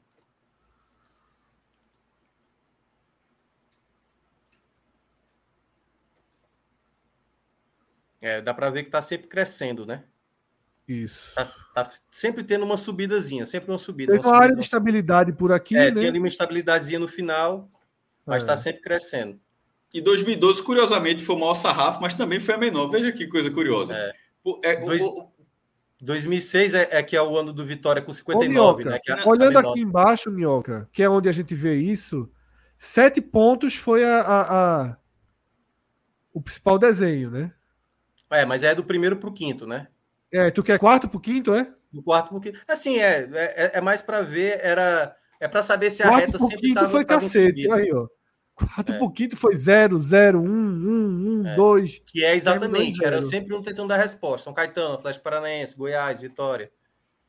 Mas, por exemplo, ó, va- vamos olhar esse gráfico e agora coloca 2006, que foi o ano que o, que o Vitória subiu com 59, a menor pontuação. Já tem mais uma estabilidade ali, ó, na reta final. É porque, é porque fica muito grande, né, para ver assim de maneira mais específica, mas não subia tanto como 2012, que estava sempre saltando. Três, dois É. pontos, três pontos a cada rodada. Ora, deixa eu trazer aqui de volta tá, para 2023, para a gente dar uma analisada no tra- na missão que Guto Ferreira vai ter, tá? Caso ele seja confirmado treinador do Ceará. Tá? Eu vou colocar aqui. do- do- o Ceará é nono colocado nesse momento. É nono, tá? né? Eu até falei errado, sétimo, Mas, mas é nono. é, mas tem a pontuação do sétimo.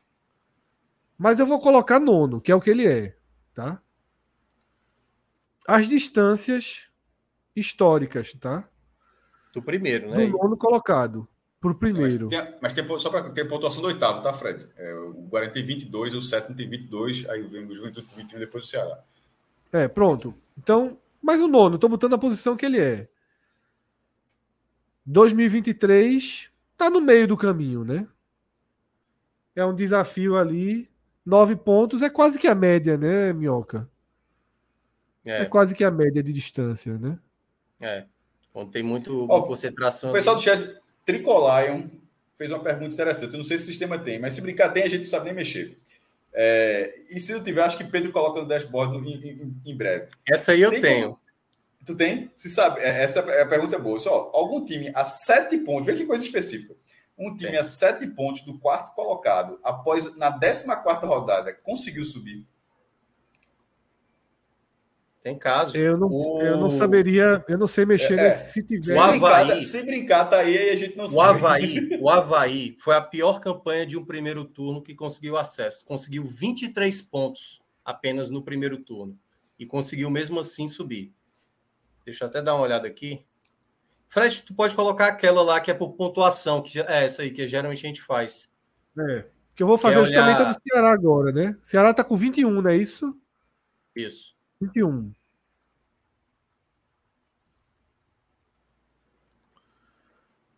Vinte equipes tinham 21 pontos, tá? Na 14 rodada. Seis subiram e 14 permaneceram, tá? Uma caiu, né, viu? Uma caiu. Um, um foi campeão e um caiu, né? Assim, só para teve, teve extremos aí, né? Mas você tem aí seis, seis acessos. Olha só, o próprio Ceará já passou por isso. Em 2017. Ó, em 2016, a 14 rodada. Deixa eu dar uma olhada aqui. Na 14 rodada, quem estava distante do G4, certo? Não é do primeiro colocado, que obviamente é o objetivo é o acesso. Quem estava sete pontos do G4 na época. 7? É, 7 é 18, né? Havaí estava sete pontos atrás na 14 rodada do quarto colocado, que era o CRB. E o Havaí conseguiu subir em 2016. Aconteceu a mesma coisa em 2015. Que aí eu vou ver aqui quem era em 2015. Mas, obviamente, já teve uma equipe aqui, o Havaí, que é o especialista, né? Em ir buscar. Já aconteceu. Ó, 2000 e... Ah. Oi.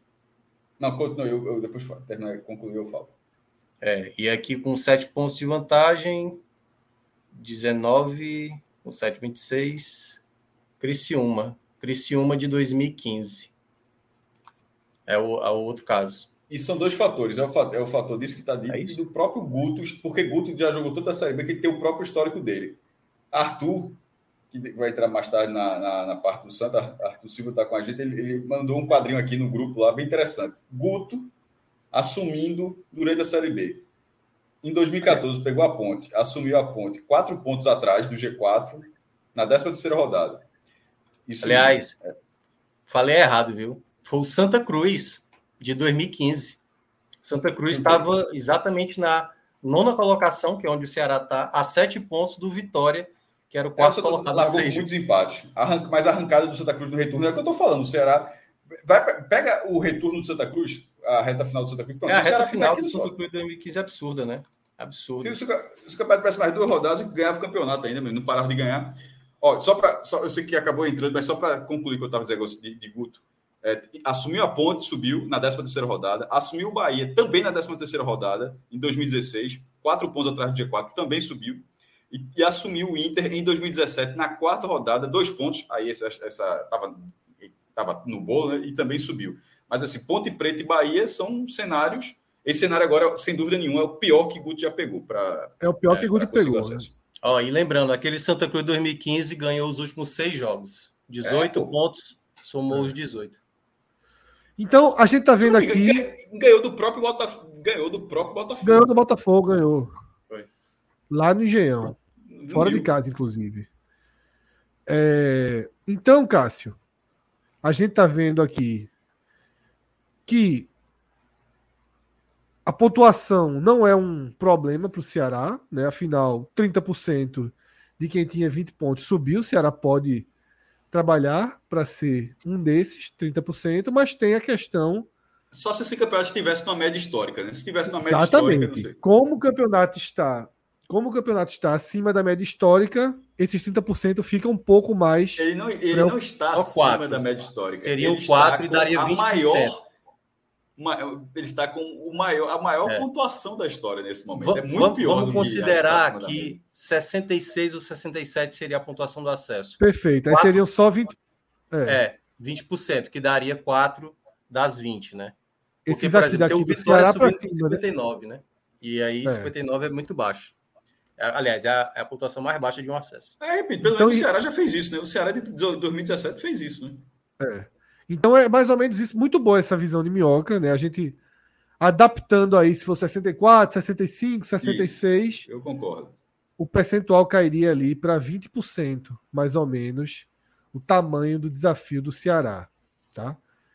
Eu vou passar aqui pelo do Vitória e o do Esporte, né? A gente até já viu ontem o do Esporte, mas vou botar aqui o do Vitória. São os 28 pontos, 14 rodada. Tá? Azul demais. Que tem. O único que não subiu foi o Ceará 2014. Né? Depois de 28 pontos em, em 14 rodadas, o Ceará acabou tendo uma queda de rendimento, mas de seis equipes. É o inverso de 2017. Subiram. Exatamente. De seis equipes, cinco subiram com esse rendimento, tá? Que é o rendimento atual do Vitória. Se a gente tirar um jogo para poder fazer o do esporte, né? o esporte tem 13 jogos, fica com 100%, né? São quatro equipes até hoje, as quatro Mas aí, subiram. Daquela mesma análise que, que Minhoca fez, perceba que seriam, não seriam quatro, seriam três. É. De duas a três, né? O Vasco é, ali na dúvida. Duas, duas a três. Esse Cuiabá, é. esse, esse Cuiabá de 61 aí, para mim, não quer dizer nada, velho. Pode é. descartar. Hoje, perfeito. hoje, hoje não hoje, vou confiar, não. Meu amigo, esse 61 do Cuiabá vai para lugar nenhum em 2020, em 2023. Tá. tá com 28 hoje, né? Então daria o quê? Mais 33, é? 33 pontos. Só é. é. E tem, e tem, precisa, e tem muito precisa ponto. de um pouquinho mais do que 61. E tem muito ponto ainda em disputa. Exatamente. Só por curiosidade, a gente fez ontem, mas repete aqui hoje para quem não viu, Vila Nova, que é o líder, tá? Justo. Tem um cenário aí de. Um cenário de quatro equipes. Olha o Náutico tá? aí. O Náutico vai sempre ah, aparecer Náutico, aí. O Náutico é, dividiu ainda. Sempre vai aparecer por líder, sempre. Não, veja só, até porque o Náutico ele foi invicto até essa rodada. É, esse Náutico de 21, ele ficou 14 rodadas sem perder. Foram oito vitórias, 24 pontos, e seis empates, aí dá os 30 pontos. 8, 6, 0. Essa era a campanha do Náutico nesse momento. Não, não seria líder esse ano, seria vice-líder, né? Por causa do número de vitórias, o Vila Nova estaria na frente. Mas, mas o Náutico estava invicto até esse momento. Ele, ele perde, acho, no Coritiba, e daí para frente desandou. Mas assim, é, é bizarro.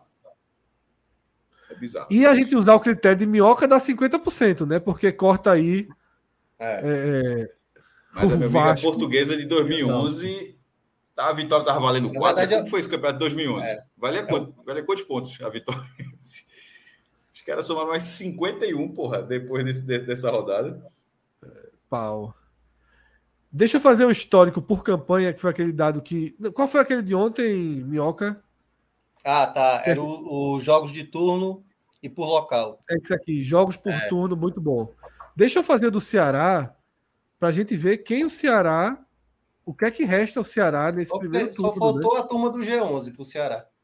né? É. Veja aí, o Ceará tem. Dos seus cinco jogos que restam, todos do bloco que a gente considera que, bri- que briga pelo acesso. Minhoca dividiu a Série B em três blocos. Eu acho que pode existir aí alguma visão de dividir apenas em dois, mas eu achei que existe sim já um pequeno, né? Uma pequena fissura ali do primeiro bloco, bloco intermediário. Mas o Ceará tem, né, só confronto direto. Vila Nova, Esporte, Mirassol, Juventude e Botafogo. Uma reta final dura né, para o Ceará. Também aumenta a dificuldade de Guto na sua E- chegada. e, né? ó, Só um detalhe antes de você colocar o próximo time. Perceba ali nos jogos em casa, perdendo confronto direto para Novo Horizontino, para Vitória, para Guarani. E isso pesa, porque na volta, todos os jogos fora de casa. Exatamente. Tá? Vamos ver o Vitória. Tá? Vitória também tem a sua reta final concentrada, com exceção da Chape ali.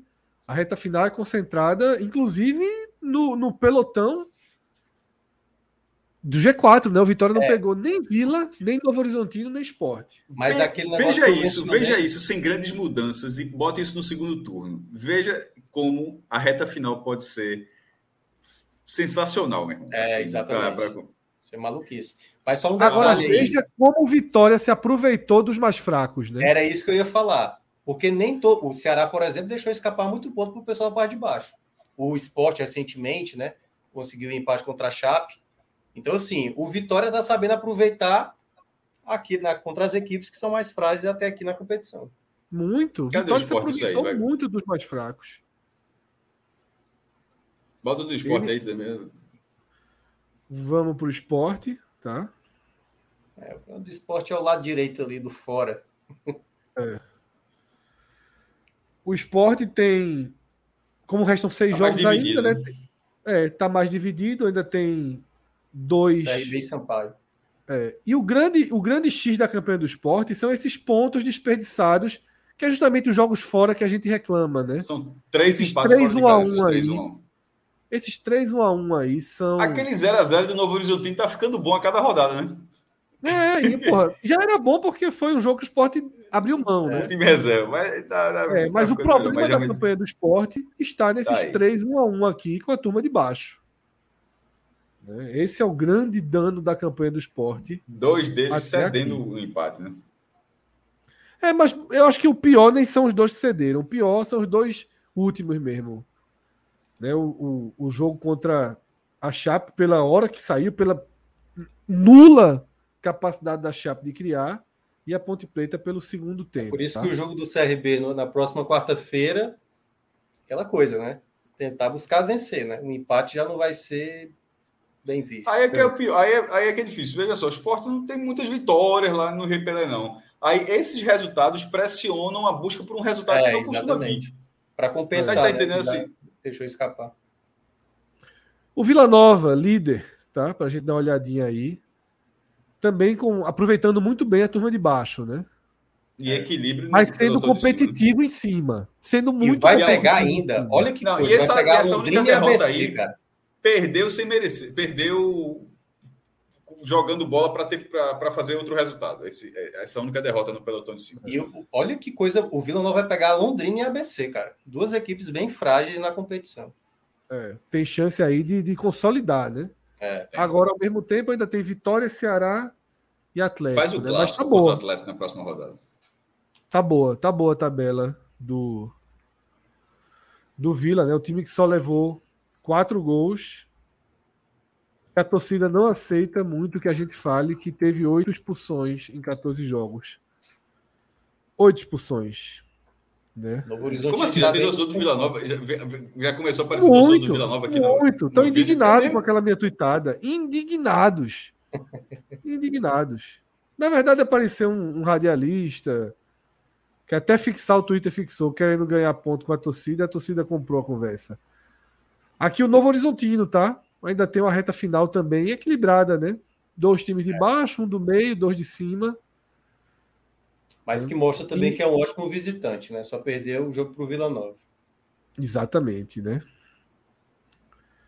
E é isso, tá? Acho que dessa forma a gente pode encerrar, né? Sim. Esse raio-x.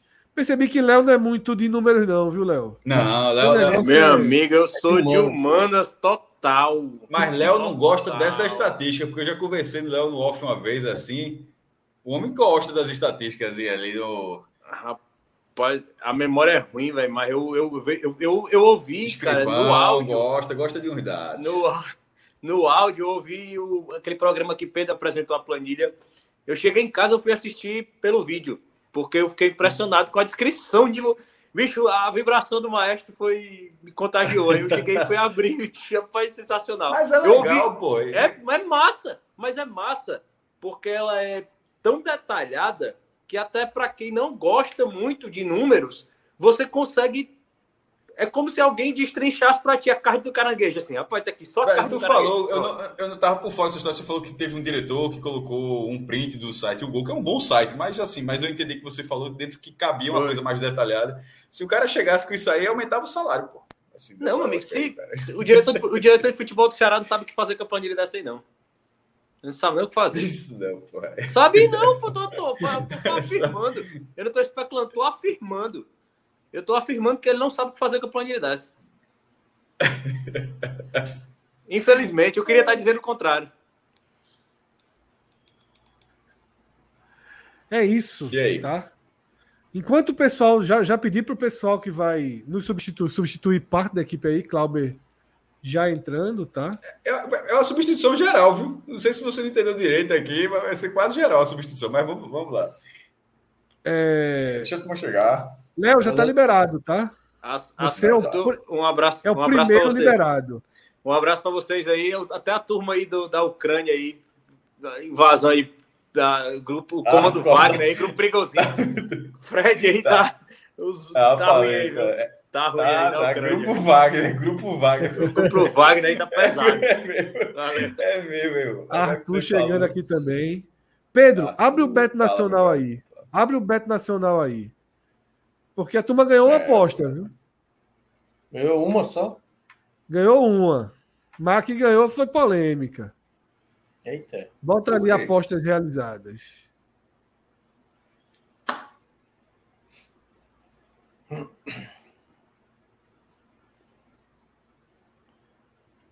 resolvidas. Essa turma perdeu. A turma ganhou no Amazonas, porra. É, a turma e essa apostou, informação de uma aposta, eu acho. A turma não, apostou eu... no Amazonas, Cláudio. Veja só, eu, eu, eu, veja só, eu juro por qualquer coisa, se eu tava voando no programa, não participei disso. Tu não, estava aqui, não, tu não participou, não, João. Tu deu balão. Então, veja só, o que só corrobora o que eu acabei de falar, que eu, eu acabei de jurar. Eu não tenho, a, a, minha frase foi: eu não participei disso, não. Nem lembrava, eu fui logo dizendo, eu não lembrava disso, não. Ah, mas eu lembro, foi ontem isso aí. Aí eu é. falei assim: ó, o Amazonas está bem, e a turma apostou, era 4 para 1, podia ter botado mais dinheiro, faltou é, dinheiro aí. Há oito jogos, né? Sem perder. É, foi Cauê que jogou. Foi, Cauê jogou assim: tá muito alta essa odd do Amazonas. Tá mesmo. Aí tu né? olhou, Atos dormindo. Atos não tinha dado uma palavra no chat. É.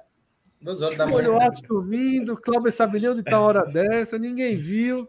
Botou o Amazonas ali, ó. Vintinho para não fazer confusão. Voltou. Agora o retrô farrapou, viu? A nossa outra ferrou, o, o retrô farrapou. E a gente apostou também no empate de Souza e Santa.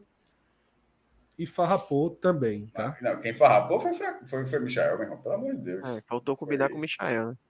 É, faltou é. combinar, meu. Foi a Ferroviário ele era com quem, hein? Com o Retrô, né? Retrô deixou. Ferroviário e Retrô. A gente acertou o Ferroviário, mas o Retrô farrapou. Ah, Quando foi o jogo do Retrô? E eu ainda falei isso, né, para Cauê. Eu falei é capaz do, do retrô decepcionar. Isso.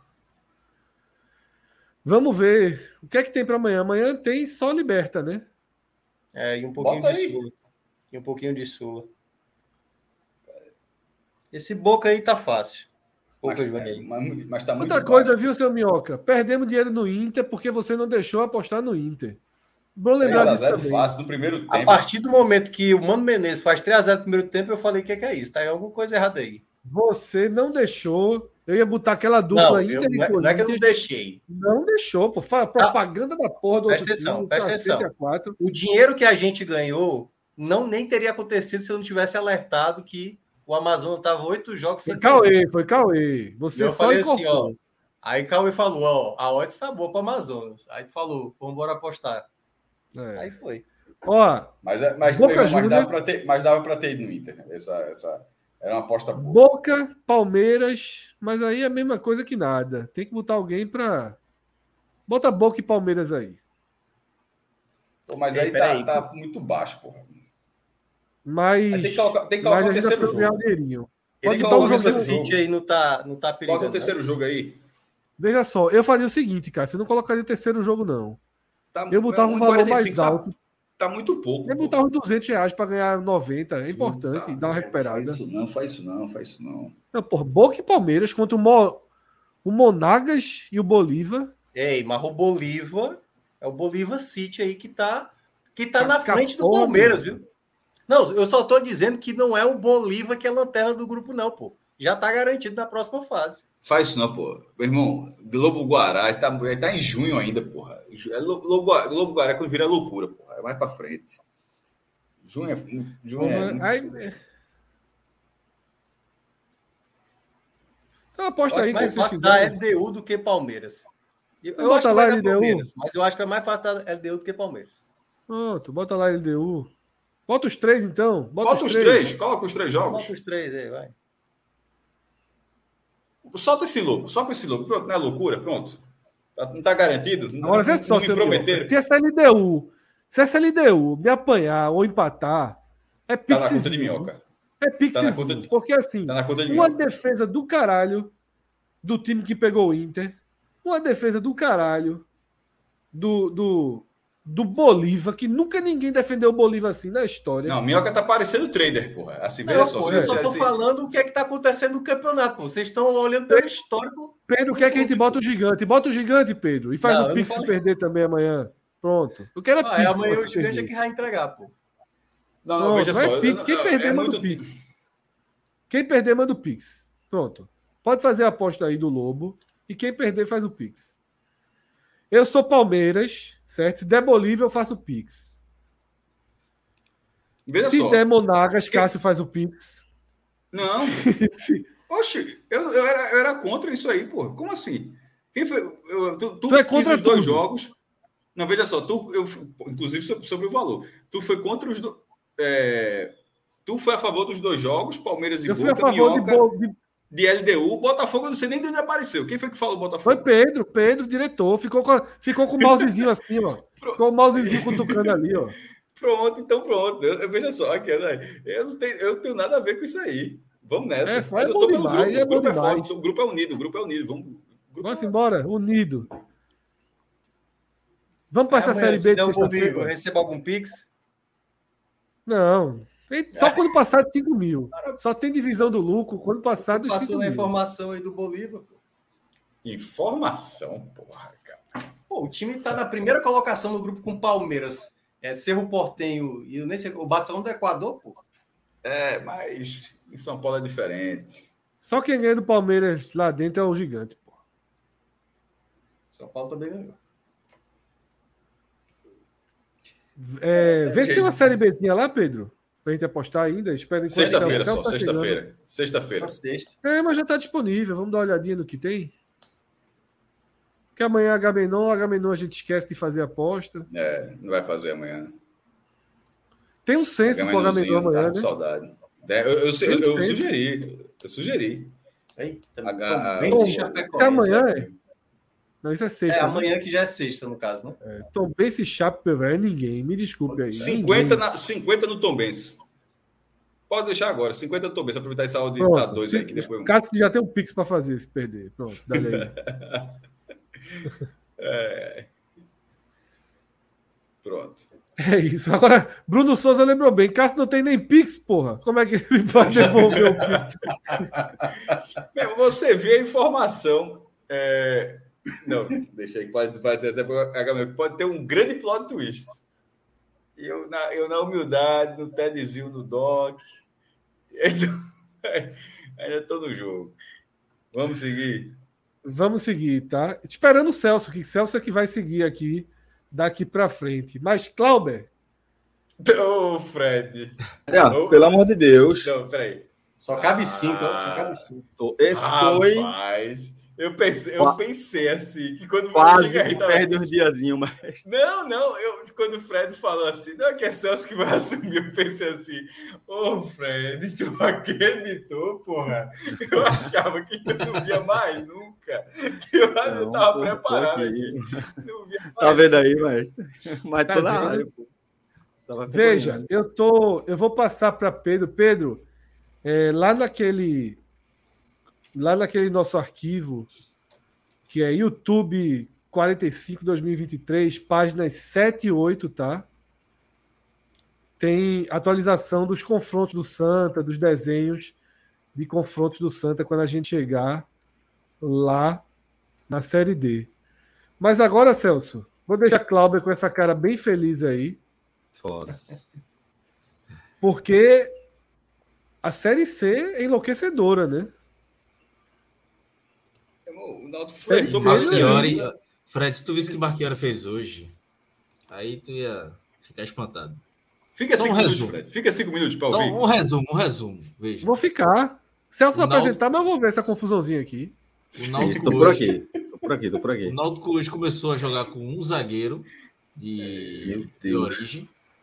Terminou sem zagueiro de origem. Isso com três jogando, com três, com três zagueiros. E terminou com um ponta na, na ala esquerda. Assim, só um, uma confusãozinha armada pro Marchiori hoje.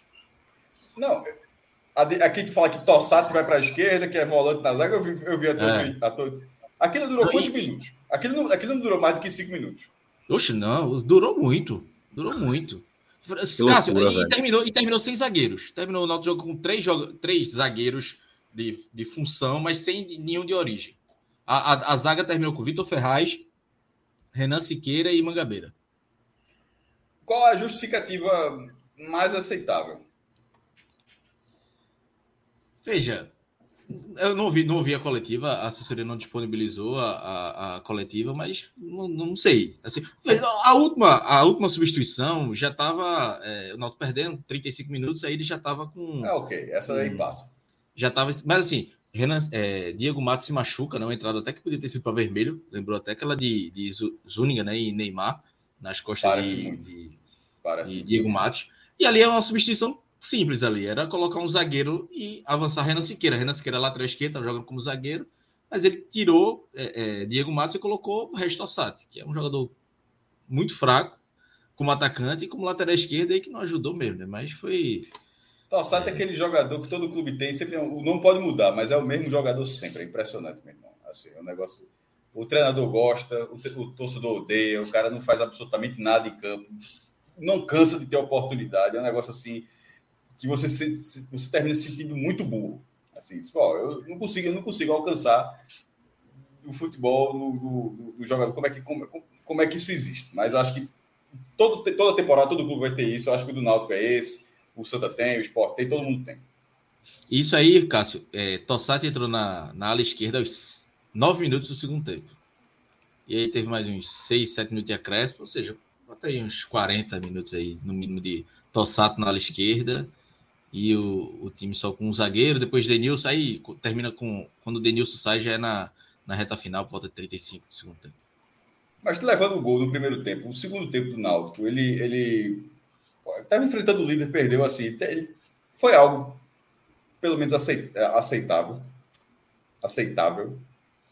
Teve uma bafa, mas hum, é, não tinha muito. Não teve muita defesa do goleiro, não. Foi numa bafa assim, mas pouca coisa que o Náutico construiu. O jogo todo, na verdade. É, nem bola parada com Souza não teve hoje. E Souza estava tão desesperado, começou a chutar a bola quase no meio campo, para longe, enfim, não estava nem conseguindo. Mas assim, foi a partida toda do Náutico não, não foi aceitável. E que pesa, obviamente, o Amazonas, né? líder, time bem organizado, é, Sassá, que é o artilheiro, mas é, o futebol do Náutico foi muito pobre. E eu acho que Marchiori ajudou a, a, complicar tudo. Quer dizer, você já não tem um time com muitas peças e começa a inventar demais, aí ou, ou você faz o simples, como ele fez no início e deu certo, no início do a sigla assumiu, ou quando você começa a complicar demais, as coisas não, não funcionam. Hoje, o que aconteceu com o Náutico foi isso. A, é, é, o time já começou com é, é, é Mangabeira entrando na, na, na, zaga, né? Eu esperava até que fosse um 4-3-3, um 4-4-2, não foi. Ele manteve a, a formação com três zagueiros, e eu entendi a entrada de Mangabeira, que é para segurar é, Sassá, e conseguiu em boa parte do jogo, mas no vacilo que Mangabeira deu, Sassá fez o gol. Foi a única chance também que Sassá teve. E aí, só que aí ele tirou Mangabeira e o meio campo ficou é, sem marcação. Eduardo, né, que está emprestado do Vitória como um primeiro volante, não é característica dele. Souza, que não marca ninguém. É, é, Gabriel Santiago Vilheiro também não marca ninguém. Então o meio campo ficou muito frágil. Para o Amazonas foi um, um, a chance que o, que o Amazonas teve foi para dominar é o meu campo. Tentou, trocou passes, mas as coisas não fluíram. E aí o ataque novamente sem funcionar, né? É, é, Vilheiro e Gabriel Santiago, Jael também. É, a, a, análise do jogo hoje passa muito pela, pelas invenções de Marchiori, que hoje foram muitas invenções, e a falta de, de peças. Falta de. Não adianta o Náutico contratar Elton para ser reserva de Souza, Berguinho para ser reserva de Vilheiro, ou contrata um titular, ou não, não, vai, não, não vai subir, não vai, vai, vai, pode classificar, eu acho que o Náutico vai classificar, tá, apesar do risco Pô, ali. 8 porque, de 20? É, e assim, tá muito embolado, né, como o Fred falou, é uma loucura ali, mas é, vejo o Náutico, apesar desse time, classificando, um sufoco mais classificando. Dos próximos subir... quatro jogos, três são em casa, pô. É. E assim, é o, Alto já é o, time, o Alto já é o time mais frágil, Figueirense e Remo também, então assim, dá, dá para dá para o Remo, é, o Remo impressionado vai pegar o Remo num momento tabela, viu, de inversão na tabela. É, eu fiquei impressionado com esse recorte na tabela de fazer de cinco jogos quatro em casa. O recorte que é de consolidação, né? O Náutico, ok, perdeu o jogo hoje, ainda tem o resto, mas é um recorte para consolidação, né? De classificação. Eu, eu confesso, Cláudio, eu não, não tenho acompanhado os jogos, acho que eu vi dois jogos do Náutico nessa Série C, ou um jogo inteiro. Mas eu tinha, uma, eu tinha uma sensação que o termômetro era um pouco mais positivo. Eu achei hoje uma, uma, uma... Eu sei que o treinador deu muitos motivos, e aí eu queria te perguntar isso. Se, se essa chiadeira generalizada que eu acompanhei hoje né, nas redes sociais dos alvirrubros, ela foi pontual ela é, ela é desse jogo, ou se os problemas maiores podem estar consumindo. Mas quando você falou que acredita no, no, na classificação meio que com alguma tranquilidade, eu percebi que foi meio, é meio pontual, né? Que há, há um, algo maior por trás que o Náutico teria uma sustentação. Porque quando eu olho a classificação, Pedro pode até jogar na tela a classificação. Quando eu, quando eu somo classificação com o tom das críticas que eu vi no Twitter, eu achei que a situação poderia degringolar, né? Mas, Fred, veja, é porque é uma situação de que a torcida do Náutico não virou a chave do rebaixamento ainda. Então, hoje, o, o alvo foi Diógenes mais uma vez. Tiveram as críticas a, a, a, a Marchiori. E ainda tem a, a análise do, do elenco do torcedor. E aí, eu acho que às vezes o torcedor pega muito pesado. Eu acho que é um elenco meio de tabela na, na Série C. É, meio de tabela fala de um quinto, sexto lugar, é mais ou menos onde o Náutico está hoje, o Náutico é sétimo lugar por, por diferença de saldo de gols. Mas é, é, o torcedor critica muito a questão do ataque. Eu acho que é isso que pega muito, que é falta de opções no ataque e as contratações que o Náutico vem fazendo. O Náutico vem contratando reservas.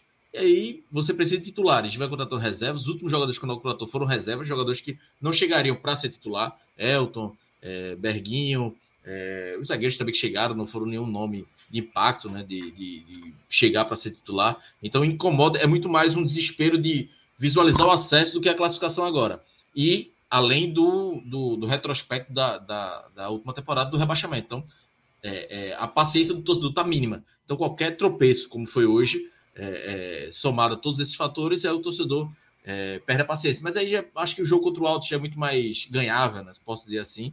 E, e, e, e, tem o outro lado, né? O Náutico vinha de seis jogos é, sem, sem perder.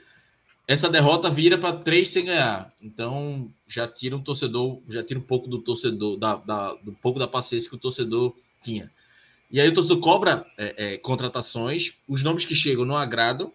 E aí, Fred, é, é um nome que é, eu falei muito de ataque, é, talvez até esteja antecipando a pauta, mas. Eu vi, eu vi. Vai, vai acontecer, vi. vai acontecer, vai acontecer. Vai, né? Vai, vai né? Vai acontecer. De novo. Não, De não, novo. Me, me diga aí, eu tô curioso, pô. Rogério. Rogério. Caralho. Veja, Ah, e tá, veja. tá, tá, e tá, eu, tá, e eu. Não, Chiesa não. Já Chiesa desceu não, do Chiesa- ônibus na é frente hoje. Cláudio, Cláudio já. Ah, eu achei Cláudio que era tá Chiesa, pra me voltar. Veja, o, o, o foda é isso, que na, na diante das circunstâncias, é, o cara chega hoje como titular. E não, eu acho que não vai resolver o problema. Eu vou, vou me arrepender de, daqui a dois meses, eu vou dizer que merda de contratação. Mas Olha ele, olha ele, olha ele. esse é no ônibus. É um charme, viu? Agora, o problema dele. eu acho que o Fred tem pouca, pouco interesse na vida de um jogador como ele tem. Eu sigo ele no Instagram. Eu sigo É, ele no. Instagram. São dos poucos jogadores que eu sigo. Pois é. Isso aí E eu assim- acho é uma das coisas mais aleatórias possíveis, meu irmão. É, é porque é, é como, como o Fred falou, não é que ele siga Rogério. Ele frisa que é um dos pouquíssimos jogadores que ele tem o interesse em seguir. Tem. Tipo, não é que ele siga Rogério, siga todo mundo como médico, como trabalho. Pedro Maranhão, por exemplo, ele consegue saber. O cara botar um história de Pedro Maranhão, consegue. Ó, meu, o cara falou, vai assinar o contrato, tá rescindindo, viajou, não sei o que, consegue mapear o que o cara tá fazendo. Então ele é meio por trabalho. O Fred é por prazer. pô. Que eu me lembre, que eu me lembre, eu vou até olhar aqui. Eu só sigo Diego Souza e Rogério de jogador. É, Veja só. O Fred, mas ele, ele tá postando tá mais fininho. que isso, não. Me dá uma notícia boa aí, porque no CSA e no Remo ele tava bem fora de forma. Veja só. Não cai. é, Me dá uma notícia boa. Não, ele "Veja, postou uma tô- foto um dia desse. Tá bem, tá bem, tá bem. Porque o Cara, problema dele no Remo né? foi muito físico. Foi muito Eu não vou dizer a última temporada que o Rogério jogou bem, não. Eu quero saber, me diga o último mês que o Rogério, tipo, aquele mês o Rogério jogou para cá. Qual foi o último mês que isso aconteceu? Jogou direitinho no México, né? Foi, foi no México. Bons números, né? Mas ninguém viu. Só tá, fal... Só tá faltando o Santa Cruz e o Fortaleza é para ele fechar o G7 agora? É mesmo. E, e com a curiosidade que ele disse que só, o maior pra do esse cara Nordeste, ele chegar no disse, ele, ele disse no esporte, disse no Bahia, disse no Vitória, e foi disse todo, todo time que ele vai. Que ele... Meu Pra amigo, Rogério realmente. chegar é no concluir. Fortaleza, ou ele vai se transformar, vai ter a revolução na carreira dele. SAF, O- SAF, comprou. É. O Rogério vai comprar o Fortaleza. Pronto. Aí, É, Hoje, hoje- hoje ele Ou- tá mais perto de fazer uma série C e ir pra, pro Santa ano que vem do que Muito fazer uma mais, série olha só. E o dele. O Santinha é só o Náutico não querer. O Náutico não querer, É, o Santinha já é meio chegar. caminho andado. Espera, peraí. Você tá falando que se o Naldo não quiser agora, ele tu acha que joga no Santa esse ano ainda? Não, próximo ano. Esse ano não. Esse ano já. Esse ano, Não se sei brincar. não, viu? Não sei Esse não, veja se só. brincar. Ele foi dispensado. A gente tá falando do jogador que foi dispensado do Remo, porra. É. Vamos atualizar, vamos atualizar. Ele foi É a dispensado mesma do Remo. divisão que o Náutico. Peraí, é a mesma divisão que o Náutico está, pô. Eu sei, mas é um time abaixo dessa divisão. Não tem agora um muita gente abaixo do que Remo, foi não. dispensado do América. O Santa tá contratando um ponta que foi dispensado do América Perfeito. do Vital, que é da mesma Perfeito, divisão do Remo. Arthur. Tá quase no mesmo local da tabela. Perfeito, Arthur. E sair do Santinha. Meu Deus do céu. Lucas Silva na ponta. Arthur Rogério tava na outra. calado. Arthur tava calado, sem falar absolutamente nada. Só Não, veja só. aí. Tá certo. E, e seja não tô direto, Arthur. que Queria. mas não, mas não me surpreenderia, não, ele aparecer, não. Não, na quarta, não ano que vem. Tu queria agora, na quarta. Até Rapaz, porque, ainda até porque se não for agora, Arthur, pode não ter no próximo ano, entendeu? Tem que ser agora. É, Calendário esquece, né? 1h40 da manhã, numa boa vontade da porra. Eita. Cássio, Cássio Minhoca faz um essas coisas, ele, ele gosta. Tem que aproveitar. Gosto O problema, o problema aí seria o valor, né? Porque o Rogério iria para o Santa Cruz para ser o maior salário do, do elenco. Aí não traria. Mas se ele chegasse num salário, patamar salarial parecido com os pontos que o Santa Cruz tem, Perfeito. Eu acho que seria pelo Perfeito. menos o mesmo nível ali. É. Concordo. Seria, se, se, ó, quer jogar, a gente tá pagando isso aqui. Não, eu aceito, então, então pronto, Joga. então pode jogar. Mas se, se, se botar uma banquinha para jogar, não, então muito obrigado aí, condição nenhuma. A aposta tem, a- tem que ser uma aposta em mão dupla, não pode ser só um lado da aposta. É, não. o- No caso do Náutico aí também tem muito isso. O Náutico não pode fazer um contrato, ele não dá para ser um salário do patamar de Jael, tem que ser abaixo. Tem que ser um contrato de risco, alguma coisa assim, porque apesar Já que eu acho que ele né? chega hoje como titular, é, apesar de eu achar que ele chega hoje como titular, é, não acho também que vale um grande investimento. Se fosse para fazer um investimento alto, faria um investimento no jogador mais certo, um jogador que tenha que, que tire, do, sei lá, um reserva da Série B, um cara que vai ficar ali encostado, é, mais novo. É, porque o Rogério, e eu logo preciso de ponta, só que o Rogério é um ponta de 32 anos, então já não vai ser aquele cara que vai recompor, já não vai ser aquele, vai ser um ponta já diferente, vai ser um jogador que tem que ficar, sei lá, como segundo atacante. Alguém, alguém correr para ele, né? É, é.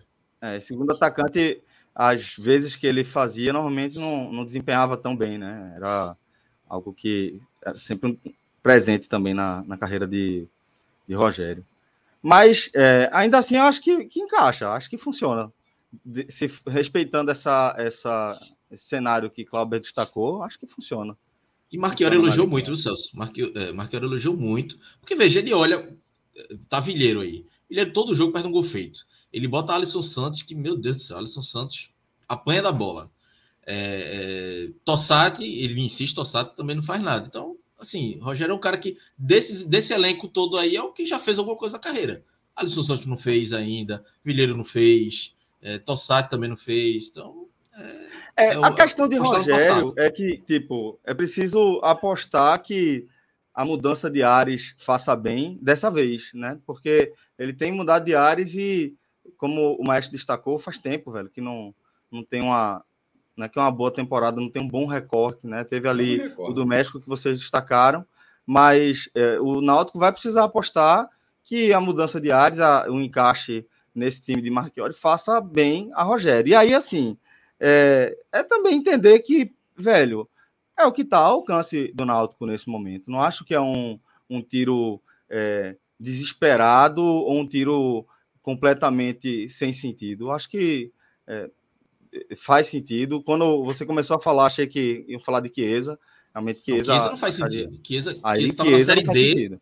E não, veja, Chiesa, é, Atos costuma dizer que o brasileiro é o cemitério dos jogadores. Chiesa tá saindo do cemitério dos jogadores, pô. sem, sem fazer gol, sem render. Então, pô, é fim de carreira aí. Velho, desde a lesão, Pro Santa última Cruz, Chiesa, pro Santa Cruz hoje não faria sentido ter Chiesa para o retrô que tá contratando. Não faz. Numa série D não faz Chiesa, imagina numa série C. não faz. Não faz. Aí é quando você começou a falar, achei que você ia falar de seria por isso titular no Náutico, seria titular no Santa e talvez poderia ser utilizado. Certo, teria jogado ontem no esporte, no Chapecó. Rogério? Não, Não, Fernandinho. Fernandinho. Fernandinho. Teria. Mas assim, nem, nem me iludo com o Fernandinho, porque é um jogador caro. Pro Náutico hoje é caro. Não, porque que falou retrô, eu lembrei que o retrô que tá na quarta É. divisão tem um, tem um jogador que seria titular no Santos, seria titular no Alto, e ontem teria jogado, teria jogado no esporte. Verdade, verdade. Bem observado pelo maestro. É... Cláudio, eu aproveitar aqui esse, esse gapzinho para você me apontar algum destaque aí dentro, dentro do jogo do Náutico em relação à performance mesmo do jogador. Quem te chamou a atenção dentro desse cenário tão negativo? Acho que para salvar, se é, teve Renan Siqueira, né, que é um lateral esquerdo, tá jogando na zaga pela esquerda, tá indo bem, vem uma boa sequência de jogos. É, e o retorno de Brian, é um jogador que jogou pouco, jogado ali 15 minutos, volta depois de mais de um ano. E não é que ele tenha feito grande coisa, não, mas você veja que ele com a bola já é uma ilha de qualidade ali, de, com- comparado a todos os outros jogadores que estavam em campo, principalmente no setor ofensivo. Então, é um jogador que se cria expectativa, é, e aí o Náutico poderia colocar ele na lateral direita, no meio campo, no ataque. Precisava de três Bryans aí para voltar. Mas torcedor vai precisar ter paciência, porque são basicamente dois anos sem jogar, né? Ele teve uma lesão séria é, em 2021, voltou, jogou dois jogos, teve outra lesão séria e tá voltando agora. Então, provavelmente vai ter uma lesão muscular, enfim, vai ser, vai ter que ser um retorno gradativo, mas é, é, o pouco que ele jogou já mostrou um pouco mais de qualidade do que qualquer outro jogador do ataque. Mas um destaque positivo mesmo foi, foi é, Renan Siqueira. Mangabeira estava fazendo um bom jogo, improvisado na defesa, mas falhou no gol, né? Escorrega, é, erra no posicionamento, mas na proposta de jogo dele de tentar anular Sassá, ele conseguiu em 90%, mas um vacilo que deu, na única chance que Sassá teve, Sassá fez o gol. Então acabou sendo fundamental para o resultado, mas de resto não tem muito positivamente o que, o que salvar, não. Negativamente aí, meu amigo, tem Denilson, que fez uma partida horrível na, na zaga, Tossati, que entrou mal, é, Alisson Santos, é, que entrou muito mal também. É, Souza foi muito mal, Souza vinha sendo decisivo nas bolas paradas, não, não foi bem hoje. É, e assim, hoje foi até no meio do desespero, ele começou a chutar bola de, de longe para tentar acertar um chute aí, porque o Náutico não estava conseguindo nem criar é, muita jogada, não estava tendo criatividade no meio campo. É, Gabriel, é, Eduardo foi muito mal também, Eduardo é, podia ter sido expulso com 30 minutos, prejudicado muito o Náutico, e foi até um erro de Marchiori. Eduardo faz uma falta, toma amarelo, logo depois ele mata um contra-ataque que era para ele ter sido expulso, o árbitro não expulsou, e é, é, Marchiori não tirou. Segurou até os últimos 15 minutos ali, 15, 20 minutos, que, que o Náutico correu o risco de perder um jogador é, ainda é, no primeiro tempo. Vitor Ferraz também tá muito. tá, tá mal. Marqueiro vai ter que encontrar alguma alternativa ali de reforçar esse meio campo, dar mais liberdade a Souza, não deixar a Souza com tanta responsabilidade é, ofensiva e melhorar o ataque. Então é um quebra-cabeça aí que ele vai ter que fazer, talvez mudando a formação. É, é, é, é talvez seja difícil para ele, porque foi a formação que encaixou. Ele, quando ele colocou três zagueiros, o time parou de sofrer gols, mas o time parou de criar. E aí estava sendo decidido sempre com Souza. Quando a bola parada não entra, então é, é, tem que talvez buscar uma alternativa. E aí dá mais liberdade para Souza. É, o Naldo contratar também um, um outro volante para ajudar é, é, é, Mangabeira. Elton entrou hoje no segundo tempo, mas o time todo estava mal, acabou não fazendo muita coisa. Berguinho também, que foi, entrou hoje, estreou, mas também muito sumido.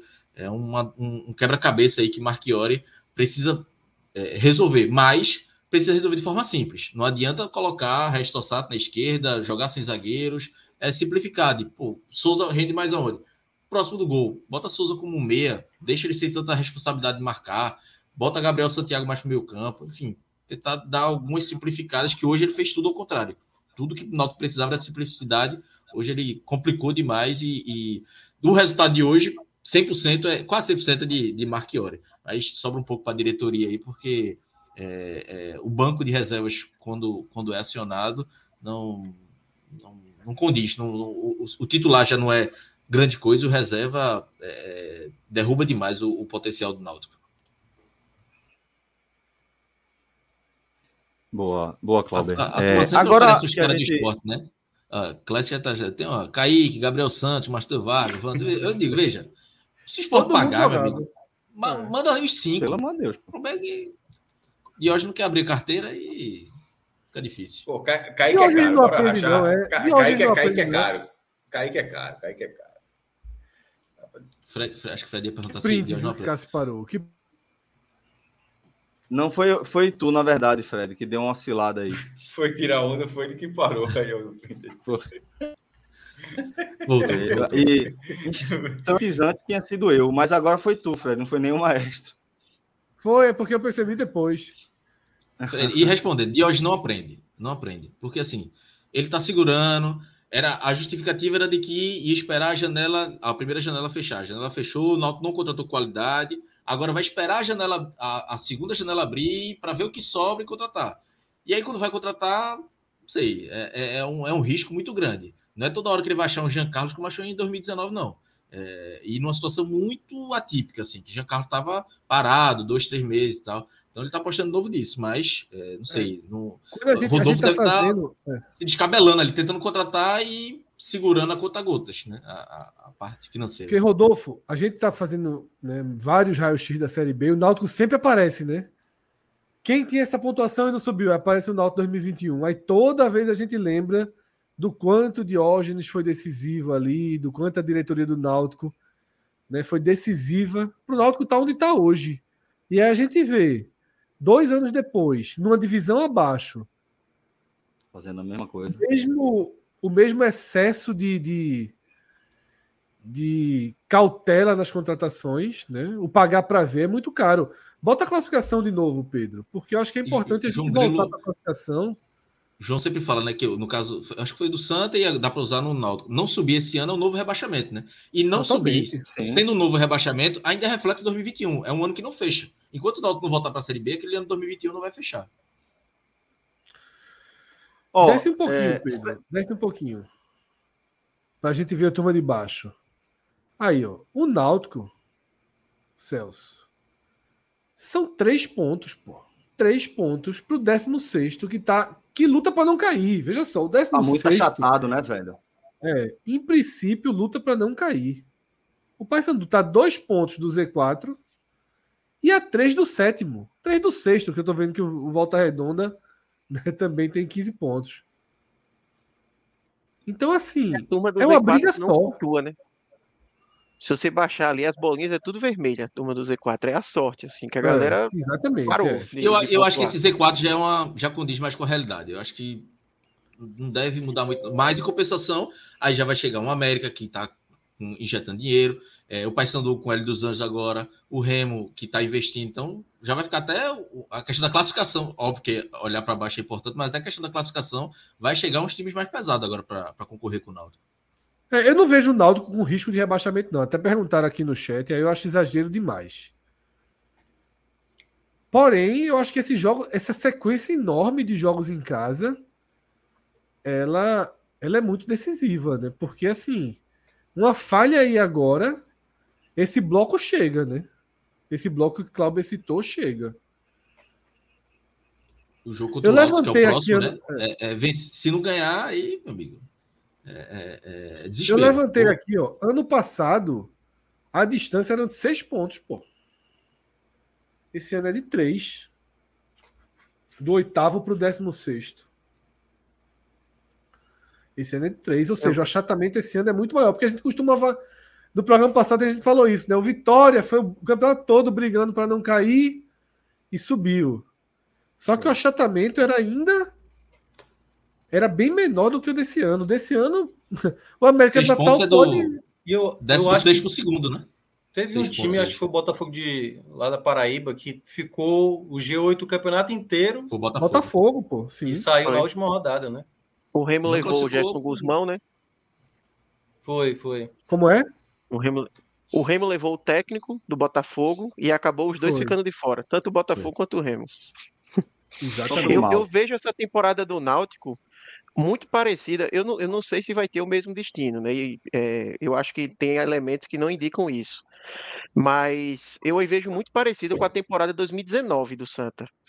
Tem algumas semelhanças, assim. Por exemplo, no Pernambucano, o Santa também cai para um time do, do, do interior nas quartas de final.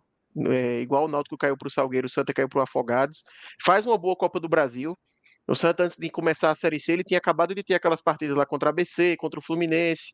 Então chega na Série C com a expectativa até de que viria reforços, né? Porque, pô, teve uma injeção financeira, igual o Náutico acabou tendo ali, quando ele fez até um duelo duro contra o, contra o Cruzeiro. Não sei tanto a questão financeira, né? O quanto chegou efetivamente nos cofres do clube para poder investir. Mas igual o Santa daquela época, as contratações que vieram para ser, Cláudio, não sei se você tem a mesma percepção, não, quase ninguém vingou, né? Eduardo, é, tem, os outros que chegaram agora são muito recentes, mas até os zagueiros que chegaram também, ainda não teve talvez tempo, né? Teve aquela questão da inscrição, mas não vingaram. E aí o Santa tem uma troca de técnico, chega Milton Mendes, começa a ter resultado, mas sem desempenho, que é mais ou menos o que a gente está vendo também com o Marchiori. Né? Ele conseguiu ter uma sequência ali de resultados, mas o desempenho não mostrava tanto assim uma evolução. E aí chegou uma hora lá na frente que deixou de ter isso, né? Justamente porque não reforçou, porque o time não evoluiu. Então, acho que é um pouco do, do alerta que o Náutico tem que ter de de não deixar acontecer mais ou menos o que a gente viu ali com o Santa, né? O Santa chegou, por exemplo, naquela partida lá contra o Ferroviário, né, que teve o jogo das cobras infláveis e tudo mais, brigando pela liderança e dali para frente basicamente não venceu, mas foi vencer já nos, nos jogos finais e depois teve a partida que perdeu do Náutico. E eu também acho que é exagero o Náutico brigar para não cair, mas é tão achatado que pode acontecer do Náutico não classificar, por exemplo, ficar em 14º, 13º, e aí quando você olhar, talvez a diferença seja três pontos para a zona e aí passe uma imagem de que o time brigou para não cair, mas não obrigatoriamente. Estava olhando para cima, mas ficou tão próximo, porque é tudo tão próximo a pontuação da outra. O Santos de 2019, por exemplo, tem isso. Se você olhar a classificação final, eu acho que ele ficou três pontos acima de quem caiu. Mas não brigou efetivamente por isso. Até a última rodada estava com chance de subir, de, de, de classificar, né? mas é tão próximo ali que você passa essa impressão. o risco é esse, né? Dessa, dessa proximidade, você, por exemplo, se o Náutico não ganha pro, pro, pro Altos na segunda, aí sai do G8 e já vem mais para perto do, da zona de rebaixamento. E aí tem pressão, tem o psicológico, eh, tem um, um, time que vem de um rebaixamento, como veio do ano passado, tudo, tudo isso, o externo influencia muito. O medo é esse. Acho que por futebol, pelos concorrentes, e, e, e, e, pelo time até que o Náutico tem, embora não é um grande time, acho que o Náutico tem time para ficar ali sexto, sétimo. É, não vejo o Náutico contra o rebaixamento, mas é, pode entrar no espiral negativo e se complicar. Então, por isso que é, é, é, é, necessário que a diretoria reforce. E reforce, como eu disse no início, com titulares. Não adianta, mas se for para trazer outro Berguinho, outro Alisson Santos, ou outras apostas, é, reservas, aí é melhor não contratar. Aí vai só gastar dinheiro, porque como fez já com outros jogadores durante a temporada. E essa questão de não reforçar o elenco, é, o Náutico tinha Caion na, na, na, no Campeonato Pernambucano, que era um ponta da base, que não era uma grande coisa, mas vinha sendo muito importante. Machucou e o Náutico foi trazer Berguinho agora, um substituto. Demorou para trazer e ainda assim não era um jogador que vinha para substituir de fato. Então, isso aí já mostra a demora para contratar e o nível que foi contratado. Então, o Náutico ainda está com um time hoje pior do que foi no Pernambucano, que não foi do, no primeiro semestre, que não foi um, um, um grande desempenho.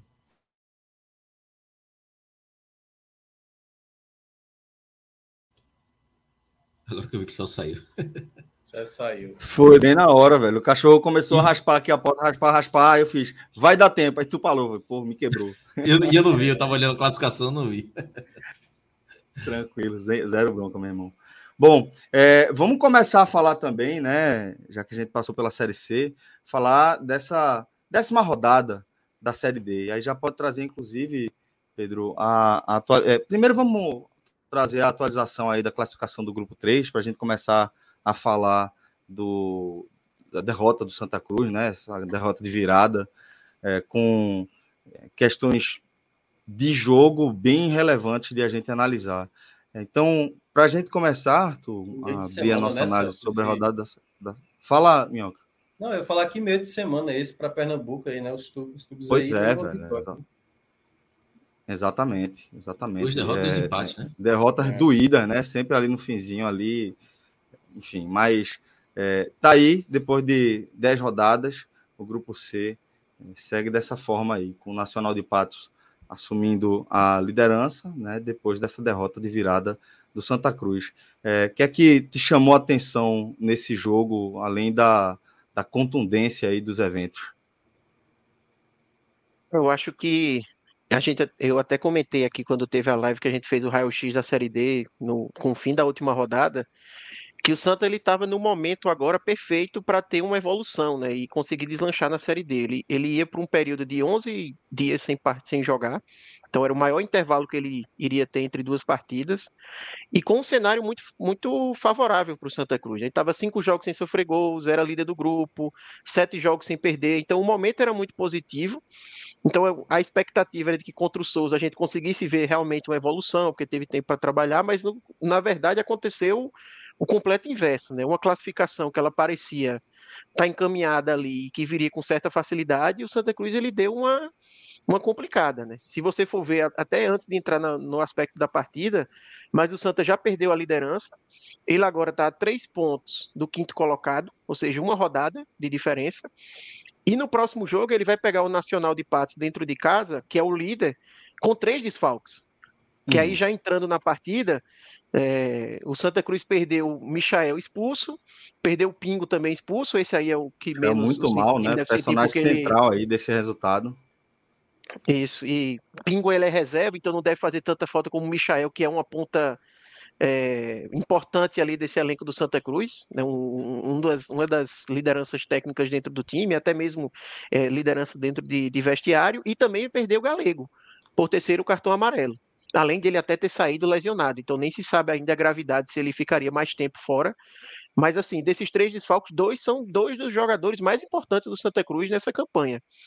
Então, uma classificação que parecia encaminhada, o Santa vai agora para um jogo dentro de casa complicado, e que se ele perde, é, pode embolar ainda mais né, toda a situação. Além disso, tem a questão de que o Santa ressuscitou o Souza, vamos dizer assim, no campeonato. O Souza vinha um, uma vitória nos últimos cinco jogos. Então era um momento turbulento da, da, da, equipe da Paraíba. E como é, você joga nesses grupos da Série C com oito equipes, basicamente todo jogo é um confronto direto, né?